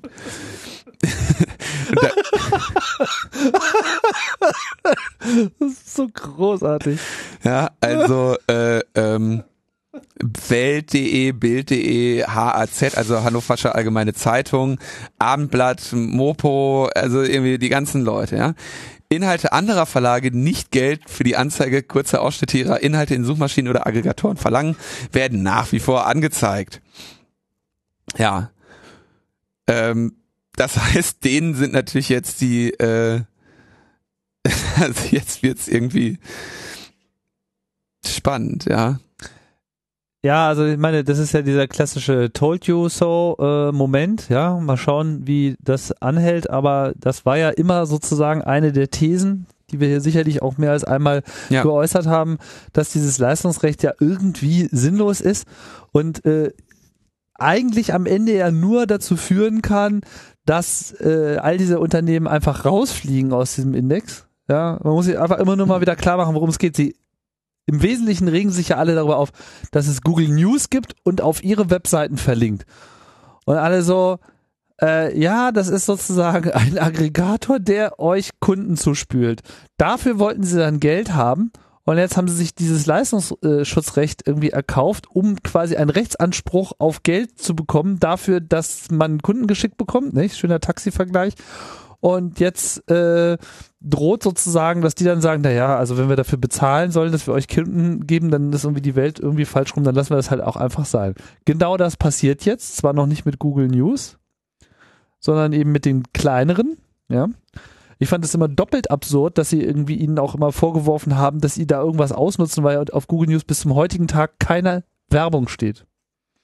Also es ist einfach kein Money Generator. Und Ja, aber jetzt, das, das was? haben wir wiederholt jetzt angemerkt. Ja, ja, klar, aber das ist, meine, das ist jetzt so lange her, ich glaube, das hat jetzt auch nicht unbedingt jeder nochmal äh, so äh, im Kopf. Ich finde das jetzt nochmal ganz wertvoll, das so zusammenzufassen. Es sei denn, irgendwie, sie würden es irgendwie schaffen, jetzt äh, mit dieser Rechtslage äh, auch noch die Unternehmen dazu zu zwingen. Und genau das ist ja nun gescheitert. Ja, also hatten wir letztes Mal, glaube ich, ne, dass äh, die VG Medien einfach jetzt komplett gescheitert sind mit ihrem Vorschlag, wo dann einfach das Kartellamt nur meinte, so habt ihr sie noch alle? Und jetzt äh, kommt die Reaktion und jetzt wird halt irgendwie gekillt und ich frage mich, wie lange es noch dauert, bis Google killt. Ja, noch, äh, was, mir fallen da noch zwei interessante Dinge zu ein. Diese ganzen Web.de, GMX.de und T-Online, ne? Also T-Online ist ja schon immer noch einer der größten Provider und die, die Leute, die, die, die, die, die dessen Kunden sind, landen, glaube ich, auch wenn sie deren Software installieren, auf dieser T-Online-Seite. Also es sind, ähm, glaube ich, weitgehend äh, unterschätzte Portale, weil die meisten Menschen ja auch diesem etwas komischen Spleen anhängen, Webmail zu lesen. Das heißt, die lesen also E-Mail ne, über HTML-Interfaces, die ihnen Provider bereitstellen, zum Beispiel GMX, äh, Web.de und T-Online. Und auf diesen Seiten macht Web.de natürlich äh, und, und, und, und GMX machen da auch so, so News Panorama, hier äh, ist auch was passiert, äh, DPA-Meldungen, hast du nicht gesehen. Äh, solche Sachen. Aber schön fand ich, also das sind, glaube ich, relativ unterschätzte Portale, was, äh, was Traffic oder so angeht. Aber besonders schön finde ich, dass der Stefan Niggemeier noch eine Antwort von der äh, von äh, T-Online bekommen hat. Die VG Media und die Deutsche Telekom haben sich in der letzten Zeit über die Lizenzierung der Leistungsschutzrechte von denjenigen Presseverlegern ausgetauscht, die von der VG Media vertreten werden. Man konnte sich allerdings nicht einigen. Die Deutsche Telekom hat sich daher bis auf weiteres entschlossen, ab Ende Juli 2014 die entsprechenden Suchergebnisse auf ihren Portalen so darstellen zu lassen, dass sie eindeutig nicht unter das Leistungsschutzrecht für Presseerzeugnisse der von der VG Media vertretenen Presseverlage fallen. Also nicht, sie zeigen sie halt gar nicht an. ja, das ist der einzige Grad an Eindeutigkeit, den man noch herstellen kann. So viel zum Thema Rechtsunsicherheit. Genau, ja. Äh, wunderbar. Das, guck, guck uns doch an. Ja. Fand ich, finde ich ganz schön. Hätte man gar nicht vermutet, dass bei der, was, äh, dass bei T-Online äh, und so, da, da, da tatsächlich noch irgendwie jemand sitzt, der Humor hat, ne? Aber haben die. Nicht nur bei Logbuch Netzpolitik. Ja. Und jetzt kommen wir zu, zu, zu Wikileaks der Zweiten. Genau, die haben auch viel Humor. Wir schalten nach Neuseeland, ja. wo äh, unser Spezialfreund Kimball schon seit längerem sein Unwesen treibt und äh, unter anderem wohl auch die eine oder andere Mark gemacht hat, äh, äh vor allem mit seinem Portal Mega Upload, einer dieser ominösen Upload-Provider, wo man dann halt irgendwie Zeug hochladen kann, auf das andere Leute es herunterladen. Nachweislich ist da halt eine ganze Menge Wares und äh, Copyrighted äh, Material äh, drüber gelaufen. Ich glaube, das äh, bestreitet niemand. Und ähm, irgendwann kam dann mal äh, Hollywood und hat äh, alles in Bewegung gesetzt, um seiner habhaft äh, zu werden. Da gab es dann diesen schönen Raid, wo sie dann irgendwie auf seinen ähm, pompöses äh, Anwesen in Neuseeland da eingeritten sind und ihn irgendwie da aus der Schreikammer rausgezogen haben. Dann saß er eine Weile irgendwie im Knast und wurde halt ähm, vor Gericht gestellt und ist dann in der Folge dann aber wieder wegen Formfehlern ist das Ganze wieder fallen gelassen worden. Es ging dann immer so ein bisschen hin und her. Äh, zuletzt war, glaube ich, auch noch die, die Entscheidung, ob er sein Geld wieder bekommt. Das habe ich jetzt äh, gerade gar nicht gespeichert, wie das ausgegangen ist der, ein großer Teil seines Vermögens wurde da beschlagnahmt und ähm, und das hat er jetzt glaube ich auch teilweise wiederbekommen. Ich, da bin ich jetzt gerade ein bisschen äh, auf dünnem Eis. Er hat also die, die, grundsätzlich hat er mehrere ganz interessante Erfolge gegen vor Gericht gegen eben die gegnerischen Anwälte und die U USA, die seiner da habhaft werden wollen, irgendwie erstritten. Das kann man genau. so sagen. Aber so sein sein äh, wie soll ich sagen, sein Image in Neuseeland können wir schwer einschätzen. In Deutschland ähm, können wir es äh, etwas besser einschätzen. Ist, sagen wir mal, gelinde gesagt etwas schwierig. Äh, es ist eben dann aber doch sehr in die Hände gespielt worden durch die ganze Snowden-Affäre. Da ist er dann schnell auf diesen Zug aufgesprungen und er hat ja ohnehin so ein bisschen schon immer so den Trend gehabt, sich als der Befreier äh, des Netzes und überhaupt der Heiland äh, des äh, Digitalien äh, darzustellen. Da muss man sich nur mal so seine ganzen selbstproduzierten Musikvideos etc. Äh, anschauen. Also äh, er war ja auch noch nie jemand, der, wie soll ich sagen, die Zurückhaltung besonders kultiviert hat. Nee. äh, vielleicht noch kurzer, noch mal kurze, äh, kurzer Exkurs, wie diese Mega äh, Upload, Rapid Share und äh, was nicht alles, wie, wie solche Anbieter funktioniert haben oder funktionieren. Die Idee war zu sagen, ja, wenn eine Datei zu groß ist, dass du die per E-Mail verschicken kannst, ne? Was ja auch ein durchaus Fakt ist, so. Genau. Dann lädst du die bei uns hoch und dann kriegst du von uns einen Link zu dieser Datei. Der Link ist relativ lang und obskur und es gibt keinen zentralen Index, welche Dateien bei uns liegen. Ähm, was super ist, ne? Nimmst eine Datei, lädst die bei, bei irgendwie bei Mega Upload oder was hoch, also, weil das gibt's jetzt glaube ich nicht mehr, lädst sie da hoch, fällt ein Link raus, steht drin, äh, irgendwie diese Datei bleibt hier, bis irgendwann 30 Tage lang keiner mehr drauf zugegriffen hat, dann löschen wir die, den Link schickst du an den Empfänger und der lädt die Datei runter. Ähm, so, und dann gleich 30 Tage keiner mehr drauf zu, dann wird der da gelöscht. Ne? Wenn aber jetzt natürlich sehr viele darauf zugreifen, dann bleibt die Datei dort. Ähm, und wenn die Datei besonders groß ist, dann wird Me Mega Upload den Downloadern dann sagen, ja, guck mal, das ist eine sehr große Datei. Du kannst jetzt entweder lange warten auf den Download und ihn dann langsam machen oder du kaufst bei uns so ein so ein 10 Euro Ding dann äh, pro Monat, dann kriegst du irgendwie so und so viel Gigabit, äh, so und so viel äh, Gigabyte zu Highspeed zum Downloaden und so. Und dann gab es eben das Komplement komplementäre Angebot dazu. Das waren dann solche Foren, in denen ähm, Wares getauscht wurden und der Link führte dann immer zu Mega Upload und quasi das war oder eben anderen Shared Hosting Anbietern und die die Idee dahinter war natürlich, dass dann die Massendownloader, die dann da irgendwie diese ganzen Dateien runterladen, äh, bei Mega-Upload irgendwie acht bis zehn Euro oder ein Premium-Account oder was für 20 Euro buchen ähm, und dann da alles schön in Highspeed äh, ihre, ihre Filmchen runterladen und so. Mhm. Ähm, und das war ähm, ein Verfahren, das äh, den Nutzer zumindest sehr gut davor geschützt hat, ähm, Abmahnungen zu kassieren, ja, weil sie ja nur gedownloadet haben und nicht äh, nicht geteilt haben. Mhm. So, das heißt, die haben letztendlich einen, einen, einen legalen Hack gemacht, der ähm, es ihnen ermöglicht hat, relativ gut äh, von von dieser ganzen Raubkopiererei zu leben. So und jetzt habe ich mich mal mit einem äh, mit einem sehr viel äh, sehr viel erfahreneren und länger in der Szene äh, residierenden Hacker unterhalten und der mir mal so ein bisschen so erzählt hat, äh, warum denn überhaupt Kim, Kimball in Deutschland so zu Ungnade, in Ungnade gefallen ist. Und was er unter anderem gemacht hat, ist ähm, Blueboxen, also diese kleinen Kisten, die man, mit denen man das äh, Telefonnetz irgendwie zu, in seinem Sinne dazu bringen konnte, Verbindungen herzustellen, für die man nicht bezahlen musste. Ähm, hat er im Fernsehen gezeigt woraufhin dann dieses Blueboxing nicht mehr funktionierte. Dann hat er angefangen, äh, ge geklaute, also ähm, gehackte und kopierte Calling Cards zu verkaufen. Ja. Calling Cards muss man vielleicht nochmal kurz erklären. Muss also, man das also? Ja. Guthaben, Karten für Telefonie. Ja. Guthaben, also willst eine, willst eine kostenlose Nummer kriegst ein Freizeichen, äh, gibst deine Credentials ein, kriegst ein Freizeichen, wählst die internationale Nummer und die Verbindung ist dann günstiger, als sie dir jetzt die Telekom oder die Telefonzelle, in der du sitzt, äh, bereitgestellt hatte. Und die Karten waren zeitweise, waren ja auch tatsächlich richtige Telefonkarten von der Telekom derart manipuliert, dass sie halt immer von, was weiß ich, von 12 auf 0 runtergezählt haben und dann wieder von 12 anfingen. Das heißt, die, die wurden nicht leer, ne? Die mhm. wurden halt zu zu ganz erträglichen Preisen verkauft und vermietet.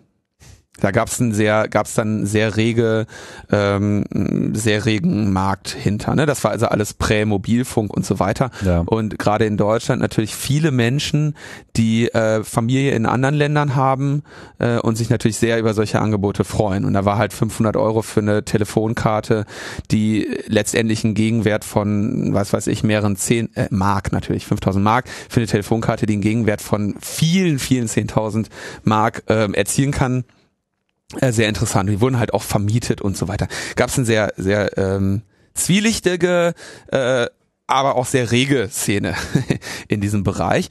Dann hat er ähm, eine äh, Wares Mailbox angeboten. Also das war ja noch so Prä-Internet. Mailbox Mhm. quasi ein Computer mit, mit, mit einer Modembank, wo man sich dann einwählen konnte. Und da gab's dann halt die Waretz. Und da gab's dann halt die Wahres, also die äh, da raubkopierte, gecrackte Software. Und er hat quasi diese Wares Mailbox quasi als allererstes mit Paid Subscriptions angeboten. Also er war der Erste, der gesagt hat, er gibt eine Wares Mailbox, kostet aber, ja. Und hat quasi dann da wieder so vermittelt mit, äh, mit Raubkopien gehandelt, die andere bereitgestellt haben, ja. Und als ihm dann irgendwie ähm, die, die Content-Anbieter oder was an die, an den, an den, äh, an den, ähm, an die äh, äh, an die an die Fittiche wollten.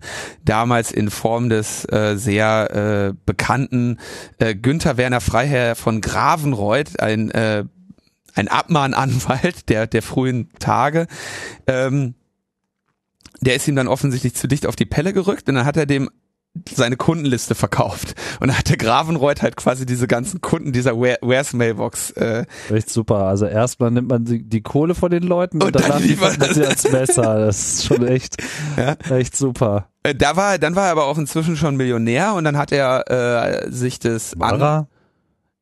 Das ist so ein da war bisschen, er schon reich, aber da hat oder hatte er schon das, das äh, den den Nimbus des Millionärs und hat dann nämlich irgendwie diesen versuchten Anlagebetrug mit Let's Buy It.com gemacht, wo er irgendwie äh, hier, wir retten euch und so. Genau, der, der Laden sollte irgendwie pleite gehen und er hat dann gesagt, äh, ich habe ja hier, hat sich dann irgendwie einen Hubschrauber gemietet, davor fotografieren lassen, hat gesagt, ich kauf den ganzen Laden mit Millionen und wird alles saniert und dann ist die ist die Aktie hochgegangen und er hat dann alle verkauft, hat den Gewinn eingestrichen äh, und ähm, wurde dann dafür auch in Deutschland Die verurteilt. Stories rund um Kimball sind unendlich lang und äh, er ist im Übrigen auch äh, bekannt dafür, Leuten, die sozusagen das dokumentieren, da auch äh, ordentlich äh, hinterher zu äh, marschieren. Genau, da müssen wir noch, das haben wir auch mal in einer äh, Folge Logbuch Netzpolitik behandelt, nämlich die Drohung, die unser guter Freund Thorsten Kleins da empfangen hat, der Genau. lange nämlich diese, Der ist dann nämlich an der Stelle auch sein. Lieblingsfeind. ja, Ja. Muss man nochmal raussuchen. Ähm, ich wollte es nur so ein bisschen äh, verkürzen. genau, Ähm, kurzum, also Kimball war im Übrigen auch der erste Mensch, und ich glaube mittlerweile gibt es nur einen weiteren seitdem, der äh, auf dem Chaos Communication Kongress Hausverbot hat. Ja, also er wollte da auch mal rein und wurde dann auch äh, standesgemäß äh, weggeschickt. Seitdem hat er das nie wieder probiert, weil er dann auch irgendwann Deutschland verlassen musste. Und er hat ja dann irgendwie so sozusagen seinen Weg äh, durch Asien äh, gefunden nach diesem ganzen Let's Buy It äh, Spektakel. Äh, ist er dann immer weiter geflohen und ich weiß gar nicht, bevor er nach Neuseeland kam, war nicht irgendwie noch in Singapur oder sowas. Und äh, äh, irgendwann hat es ihn dann halt sozusagen wirklich auf die andere Seite des Planetens äh, verschlagen, aber auch dort scheint er seine alten Geschäftsmodelle dann wieder zu entdeckt, äh, wieder entdeckt zu haben. Wie auch immer.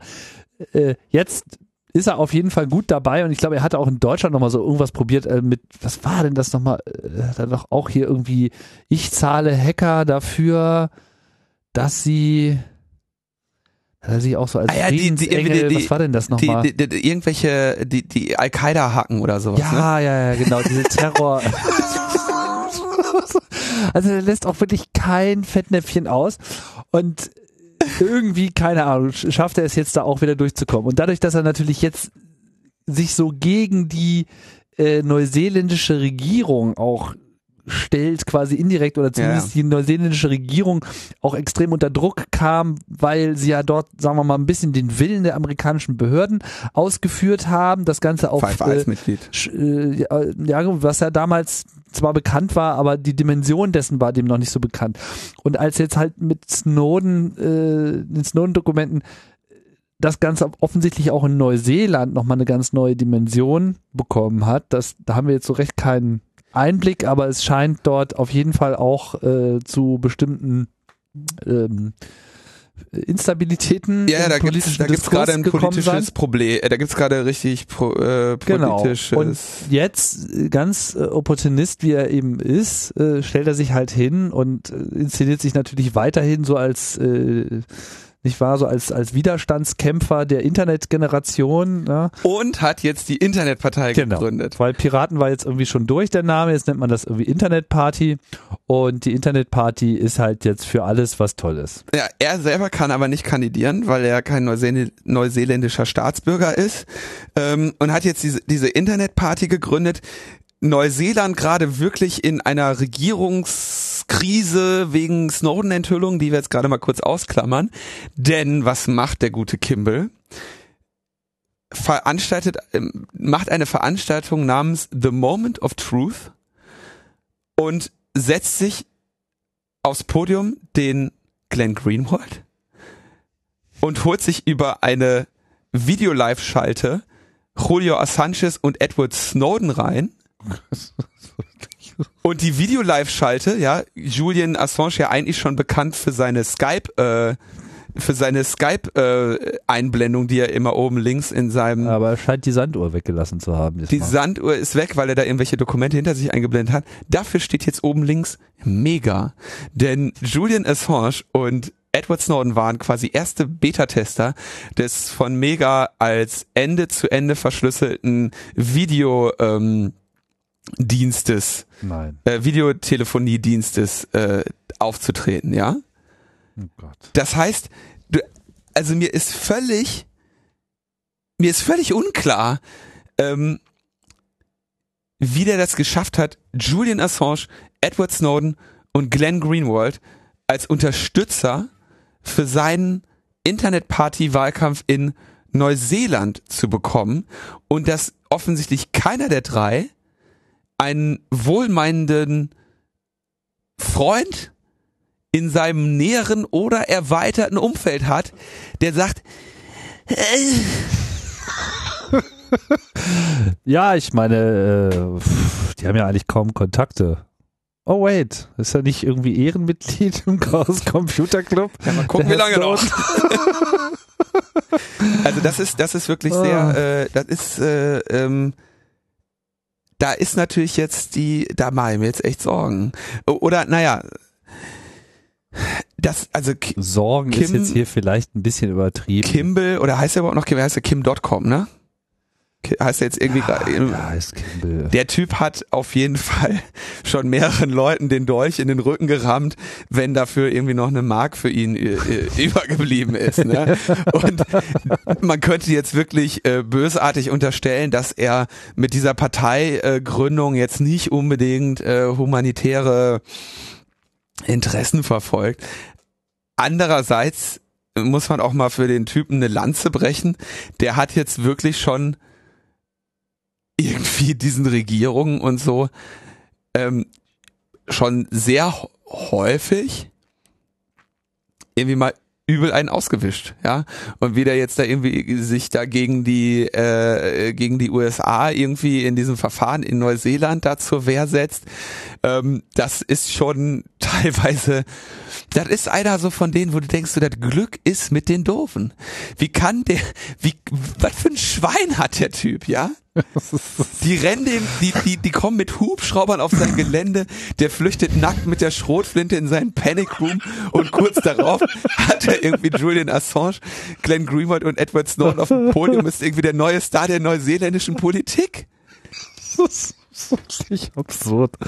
Unglaublich. Das ist wirklich absurd. Ja, also wir können hoffen, dass da jetzt die Verflechtungen nicht so stark werden, dass äh, ein, ein nennenswerter äh, Rufschaden für, für die drei äh, Protagonisten entsteht. Oder äh, andererseits kann man natürlich auch hoffen, dass kein ausreichender keine ausreichende Rehabilitierung von Kim Schmitz dadurch jetzt entsteht, die er dann wieder irgendwie in ähm, in Millionen umsetzt, die er dann irgendwie für Autos ausgibt. Ja, Ja. Naja. Oder Also, Puls. Man muss sich wirklich mal irgendwie Dokumentationen mit Kim Schmitz angucken. Ne? Da hat er irgendwie so eine, äh, ich glaube, seine Frau ist so eine äh, Asiatin, irgendwie Kampfgewicht 35 Kilo oder so. Aber vor kurzem, und er, sein Kampfgewicht ist schon in einer anderen Klasse, ne? Ähm, der hatte, da gab es auch letztens Gerüchte, dass sie jetzt irgendwie ins Gartenhaus gezogen ist, weil die sich jetzt doch nicht mehr vertragen haben oder so. Unglaublich, also muss man sich echt mal angucken, wie er dann da auf seinem Anwesen irgendwie rumfährt und so, eine krasse Figur, also unglaublich. Da kann man, da geht einem wirklich die Kinnlade runter. Trägt auf jeden Fall zur Unterhaltung bei, so viel kann man ihm schon mal zugestehen.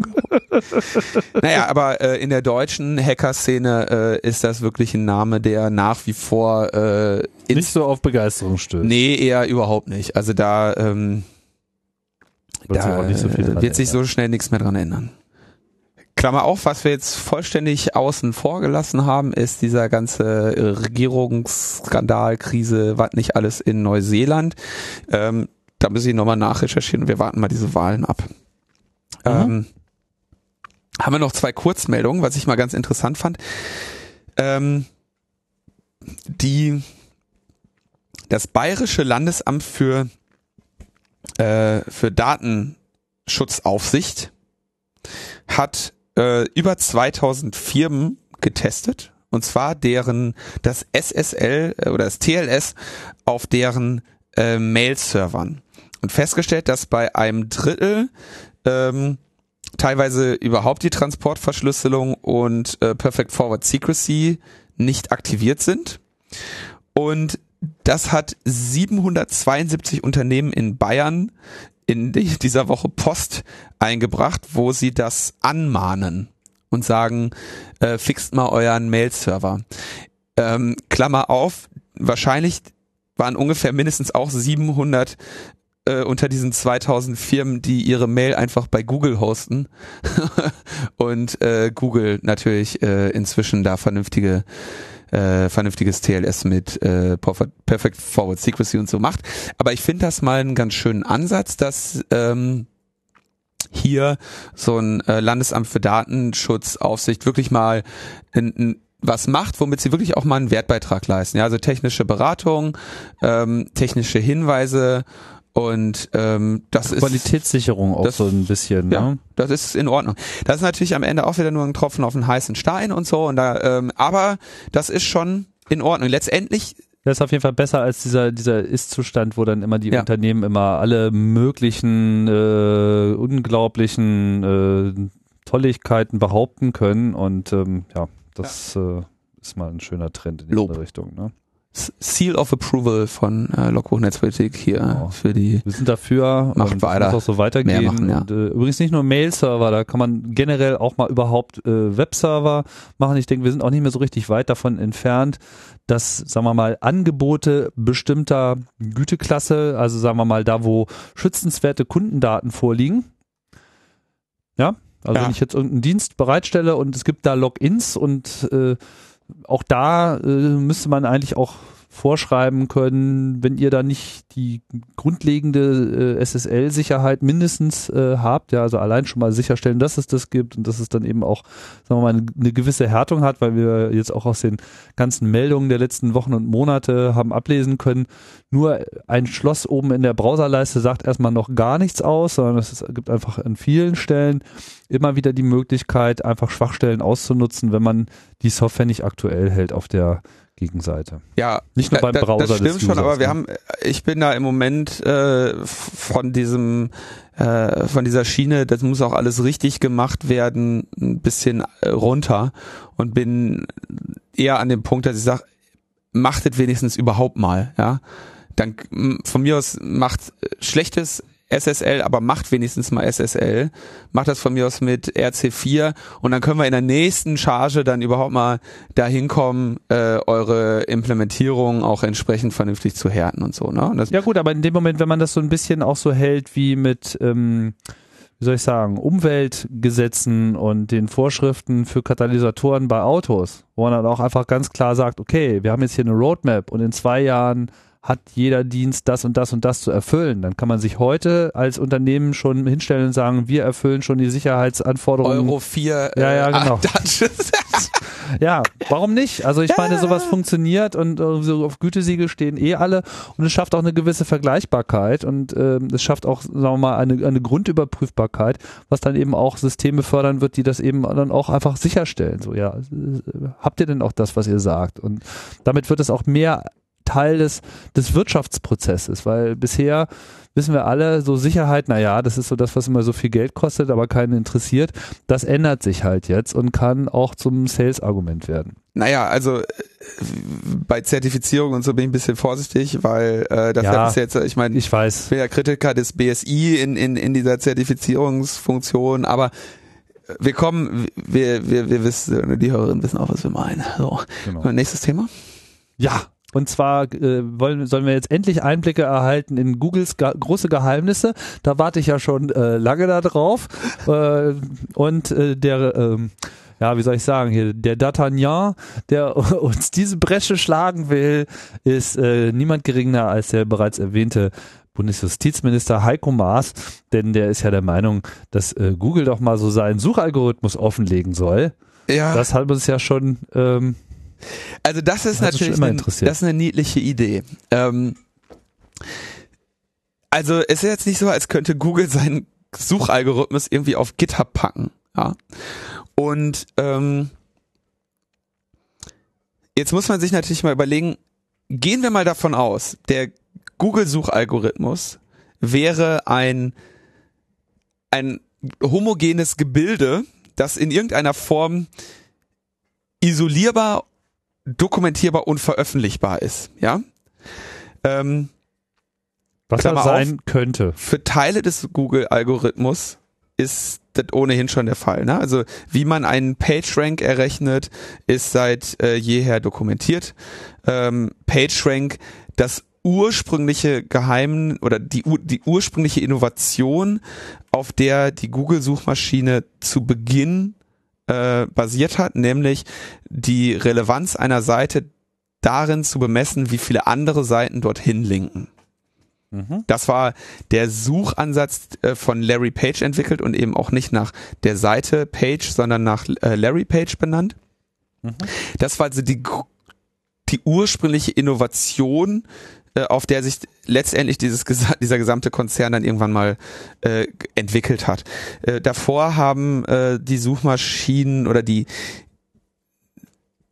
die ähm, damals gab es auch noch so so so ähm, wie, wie nennt man denn sowas nicht Archiv sondern so Kataloge, dokumentierte Verzeichnisse war das, Verzeichnisdienste, wo dann äh, Seiten irgendwie noch von von Menschen auch irgendwie bewertet wurden, so ganz verschiedene äh, Ansätze, die mehr oder weniger automatisiert waren, aber das war so ein Teil des Google-Algorithmus oder ein der zentrale Teil des des Google-Ansatzes so. Und dann haben sie natürlich im Laufe der Zeit ähm, sehr sehr viele Erweiterungen und Gegenmaßnahmen ergreifen mussten, müssen. Denn wenn ich weiß, dass Google eine Seite dadurch bewertet, wie viele Seiten darauf linken, dann ist natürlich das Sinnvolle, eine Seite, äh, tausende von Seiten zu machen, die alle auf meine linken. Das heißt, Google hat dann eben ähm, Abwehrmechanismen entwickelt, äh, eben zu sagen, okay, nicht nur wer drauf linkt, sondern auch, was der Wert wieder, der PageRank wiederum dieser Seite ist, ja. Und dann ähm, haben sie irgendwann festgestellt, dass Leute anfangen, irgendwie Links zu kaufen oder dass, dass die Internetentwicklung dahin geht, dass es Kommentarspalten gibt, in denen Links sind und Menschen dort irgendwie ihren Namen mit einem Link äh, unterlegen. Da musste Google halt erkennen, äh, was sind hier die Links, ja, äh, die, die offensichtlich gestreut werden. Das heißt, Google kämpft die ganze Zeit gegen Leute, die versuchen, den Google-Algorithmus in ihrem Sinne auszutricksen.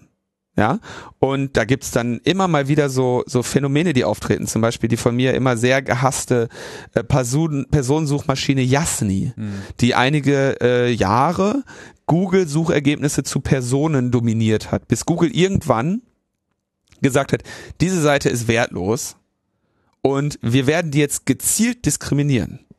Ja? Ja. Oder wir, wir bauen in ein, ein, unseren Algorithmus so, dass derartige Seiten erkannt werden und wegmanipuliert werden.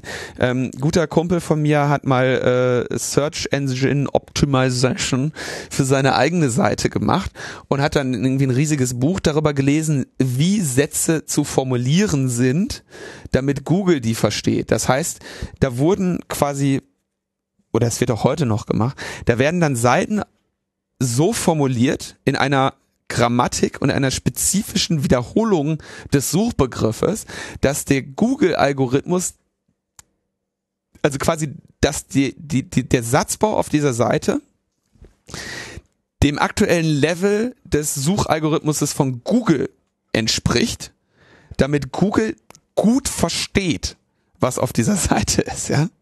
Das heißt, Ähm, man schreibt überhaupt gar nicht mehr für die Leser, sondern Nein. man schreibt eigentlich nur noch für seine Suchmaschine und benutzt dabei so eine etwas immer so den aktuellen Stand der KI äh, und wie so das Google Baby langsam größer wird, umso äh, mehr Da muss das wieder anpassen, weil näher, Google dann irgendwann. sich dann alles an so. das heißt, Fragmente Boris Becker ist ein Tennisspieler. Er hat gut gespielt. lerne hier mehr über Boris Becker.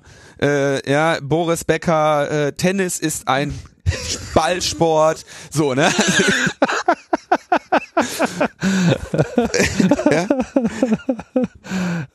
ne? Das, aber das ist ein, das ist ein, ein, ein, äh, ständig in Entwicklung äh, Ein permanenter Kampf vor Genau. Und weil sich immer wieder dann quasi Fragmente ergeben, wo eben man lernt, wie man seine Seite so optimiert, dass, dass man quasi Google austrickst, so. Das mal so zu Suchmaschinen. Gleichzeitig hat der gute Herr Maas aber natürlich recht, dass er sagt, wenn dein, deine Seite oder dein Business Case zu dem zentralen Suchbegriff nicht unter den Top 10 oder Top 3 Google Ergebnissen ist, dann hast du kein Businessmodell. Ja. Dann hast du ein Insolvenzverfahren.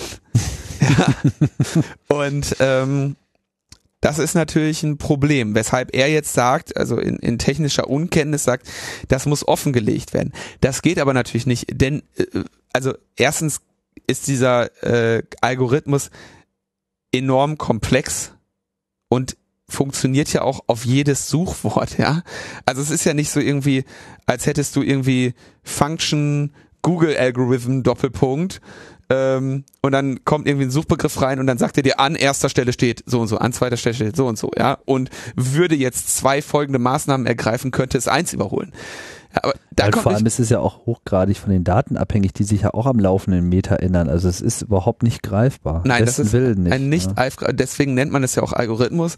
Äh, Algorithmus ist ja der Begriff für etwas, was so was Programm, so komplex programmiert ist, dass es der Programmierer selbst auch nicht mehr versteht. Deswegen nennt er es dann Algorithmus. Vorher ist es eine, eine Funktion oder eine Methode. Programm. Ja. Okay, also ähm, so das heißt, ähm, in dem Moment, wo du den Algorithmus offenlegen würdest, könnten alle Spammer und alle legitimen Anbieter ihre Inhalte passgenau darauf zuschneiden. Das heißt, in dem Moment ist der gesamte Algorithmus kaputt. Ja, das heißt, der Algorithmus funktioniert nur deshalb, weil seine genaue Gewichtung unbekannt ist. Und Google sagt dann zum Beispiel sowas, was ich zum Beispiel eine sehr äh, tolle Ankündigung fand, dass sie gesagt haben, Freunde, in Zukunft wird es zum zu der Bewertung einer Seite beitragen, dass diese vernünftiges HTTPS anbietet. So, das ist dann erstmal was, was sie sagen. Inwiefern das jetzt deine, deinen Rang verbessert oder verschlechtert, wenn du es tust oder nicht tust, darüber macht Google keine Auskunft. Und es wäre auch eben, wie gesagt, fatal, wenn man das reversen könnte. Das heißt, Google lässt die Leute im, im äh, Dunkeln da, darüber und ändert natürlich auch andauernd die Gewichtung an den einzelnen Dingen, auf die sie achten. Und das müssen sie so machen, denn sonst wäre äh, äh, Google im Arsch Aber und das dann wäre wäre das Internet kaputt. Das wäre aber auf jeden Fall das 1A Security Sicherheitssiegel, wenn man sozusagen davon ausgehen kann, dass wenn man sein SSL auf den absolut neuesten Stand bringt, also alle Algorithmen unterstützt etc., alle Versionen. nee, der Trick ist ja nicht alle Algorithmen zu unterstützen. Ja, also nein, Entschuldigung, nicht alle, sondern die no, also das Beste sozusagen, also das empfohlene äh, Paket äh, anzubieten und den alten Kram auch hinten rüberfallen äh, zu lassen und damit nochmal so ein paar SEO-Punkte äh, abzugreifen. Da dürsten sie natürlich alle danach und ich glaube, wenn das irgendwie ruchbar wird, dann ja, das, also das wird, jetzt, das Menge, wird jetzt ne? so passieren. Das, da, da nutzt Google eben seinen genau äh, seinen Einfluss. Genau. Ähm, denn das Wenn ihr ordentliches HTTPS habt, äh, äh, erhöht das auch eure Chancen bei Logbuch Netzpolitik erwähnt zu werden. Ja. Also jetzt in positiver Hinsicht. Natürlich. Ich weiß nicht, ob Tante, oh, Tante hat auch HTTPS, ich weiß nicht, ob es ordentlich ist, habe ich mir nicht angeguckt. Tante Jürgen Geuter, ähm, hier auch schon mal erwähnt, ähm, prominentes Mitglied der Spackeria. Der hat da zwei ähm, gute Artikel zugeschrieben, einmal sogar als Gastautor für Spiegel äh, Online ähm, und dann auch nochmal auf seinem eigenen Blog, ähm, wo er äh, eben nochmal genau erklärt, was wir auch gerade versucht haben, warum eine Suchmaschine ihren Algorithmus nicht offenlegen kann und gleichzeitig aber auch Transparenzkriterien für äh, Suchmaschinen da formuliert. Die so im Sinne von, warum hast du mir das jetzt vorgeschlagen? Naja, also dass, dass man sagt, also welche, über welche Teile einer Suchmaschine könnten sie transparent sein? Ja, aber das, ja. sind irgendwie so fünf, sechs Forderungen, die würde ich dann der geneigten Leserin empfehlen. Ja. Ähm, aber also diese Forderung klingt natürlich spannend, äh, ist aber eben leider, leider eben äh, oh, oh, wirklich, wirklich höchst äh, unrealistisch. Lieber Herr Maas. Ja, ja. Damit bleibt uns nur noch äh, das Ende der Sendung einzuleiten. Genau, das Ende der Sendung du ist. Du hast hier ein, ein größeres Buch aufgeschlagen, in dem. größeren, größeren Stapel, äh, äh, wie heißt das? Lieferscheine heißt das, ne? Was, was, was in einem Paket mit drin liegt. Also, ähm, ich war ja letzte Woche nicht da und als ich zurückkam, hatte ich ein bisschen Ärger bei der Arbeit, weil da so viele Pakete für mich waren. ähm, und zwar äh, äh, äh, gab es eine, eine wahre Flut an, an äh, Spenden, Produktspenden. Und ähm, was mir dabei jetzt ein bisschen unangenehm ist, dass offen, also bei denen, die von Amazon versandt wurden, stehen dann auch die Namen. Da steht aber jetzt auch immer der gleiche Name. Und das ist der von Bernd. Also Bernd, herzlichen Dank für für die anhaltende Großzügigkeit. Mehr kann ich da nicht zu sagen. Ja. Also wirklich sehr herzlichen Dank. Die, die Whisky-Sammlung hat sich da auch nochmal vergrößert und äh, wurde dann gestern auch einer eingehenden äh, Verköstigung öffentlich unterzogen. Oder öffentlichen. Teilöffentlich. Das war mein Nachbar, äh, der hat ja auch immer versucht, eine Whisky-Sammlung aufzubauen, aber diese, diese Getränke sind ja relativ teuer.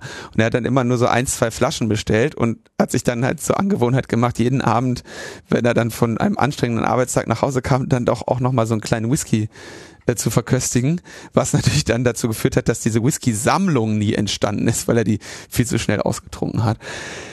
Ähm, so, deswegen war ich jetzt ganz stolz, ihn mal zu einer äh, Whisky-Verköstigung einladen zu können. Verstehe. Äh, und dann sind halt noch einige andere Dinge äh, gekommen, wo jetzt immer steht, Lieferschein bestellt von Linus Neumann. Das heißt, ich fürchte, dass sich hier Namen hinter äh, verbergen, denen äh, Dank gebührt. Und den ich jetzt leider nicht äh, den Personen zuteil kommen lassen kann. Deswegen würde ich euch doch bitten, mal äh, euch Wobei ja Bernd durchaus auch als metasyntaktische Variable an der Stelle. Äh da ist noch ein Nachname bei und der Nachname ist nicht liefert oder lauert. und deswegen glaube ich, dass es sich um eine natürliche Person handelt. Verstehe. Mhm.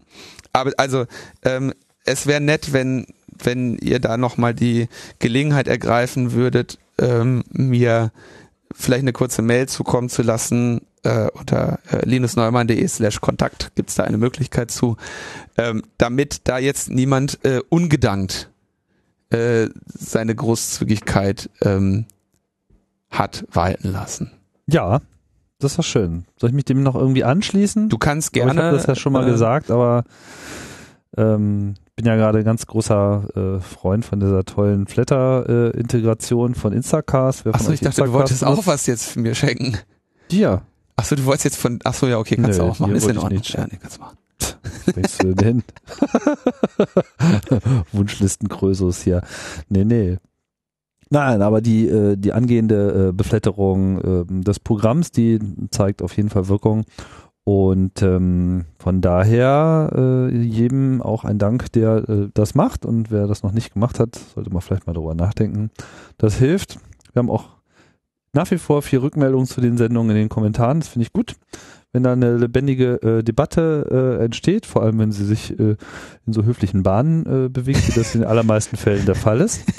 Und ja, das war's dann, dann eigentlich erstmal wieder für diese Woche. Die nächsten Wochen bleiben ruppig in der Terminplanung. Wir können noch nicht viel äh, dazu sagen. Wir Wir müssen jetzt die Boxhandschuhe anlegen und schauen, ob wir da noch irgendwie Möglichkeiten finden. genau, schwierig. It's complicated. It is, indeed. Gibt's denn sonst noch irgendwas, was anzukündigen ist? Ich, äh, jetzt, ich habe jetzt wirklich echt äh, Sorge, dass ich da irgendwelche Wichtigen Veranstaltungen. Namen übersehen. oder Veranstaltungen oder so unerwähnt lasse. Da hätte ich jetzt Angst. Ja, Ja, da habe ich äh, jetzt auch Angst. An der Stelle vielleicht nochmal der Hinweis an Leute, die im netzpolitischen Umfeld ihrer Auffassung nach interessante Veranstaltungen veranstalten oder auch an ihnen teilnehmen und von denen ihr meint, dass sie uns interessieren könnten. Nicht jetzt unbedingt nur was unsere persönliche Teilnahme also jetzt betrifft, nicht nur sondern nicht nur Buch äh, Buch äh, Rezensionsexemplare äh, und so ist natürlich auch also können wir auch machen ne? Ja, darum ging es mir jetzt nicht, sondern also, äh, häufig finden so Veranstaltungen statt und dann hat man sie irgendwie auf einmal nicht mehr auf dem Zeiger gehabt. Damit einhergehend aber auch gleich der Hinweis, wie ihr euch wahrscheinlich denken könnt, nur weil wir das dann per Mail mitbekommen haben, heißt das nicht automatisch, dass wir das dann auch in irgendeiner Form in der Sendung verbraten. Das kann zwei Gründe sein, haben. Entweder wir finden der Veranstaltung doof, das würden wir aber nicht zugeben, sondern wir würden es dann einfach nur verschweigen und die Ausrede ist natürlich, äh, haben wir verpeilt. Ne? Na, also Veran bei Veranstaltungen ist immer so eine Sache. Wir hatten das bei Netzpolitik.org lange äh, sogar mal, war ich immer der Verfechter davon, da so einen Kalender auch mal ähm, bereitzustellen. Ähm, das Problem damit ist immer, dass du natürlich nicht so dann von jeder Piratenpartei, Splittergruppe, äh, den diensttäglichen Frühshoppen, Stammtisch ankündigen möchtest, ne? Nein, klar. sondern das ist, dass man irgendwie quasi einzelne ähm, relevante Veranstaltungen äh, dann, die auch, sag ich mal, vielleicht bundesweit interessant sind, da äh, ankündigen möchte. Also nehmt uns das bitte nicht übel, wenn wenn wir euer eure 20. Krypto-Party, die wir sehr würdigen und wo wir es toll finden, dass ihr die macht, dann jetzt nicht mit aufnehmen in die äh, Genau, aber manchmal gibt's ja einfach auch wirklich so Veranstaltungen, die man ähm, gerne, gerne Bewerben, mitbekommen hätte, aber Ja. einfach nicht mitbekommen hat. So, jetzt haben wir genug über den heißen Brei ja. äh, herumgeredet und uns um Kopf und Kragen äh, gebracht. Und dann bleibt uns nur noch zu sagen, tschüss. Tschüss. Ne? Bis ja, bald. tschüss, tschüss, tschüss.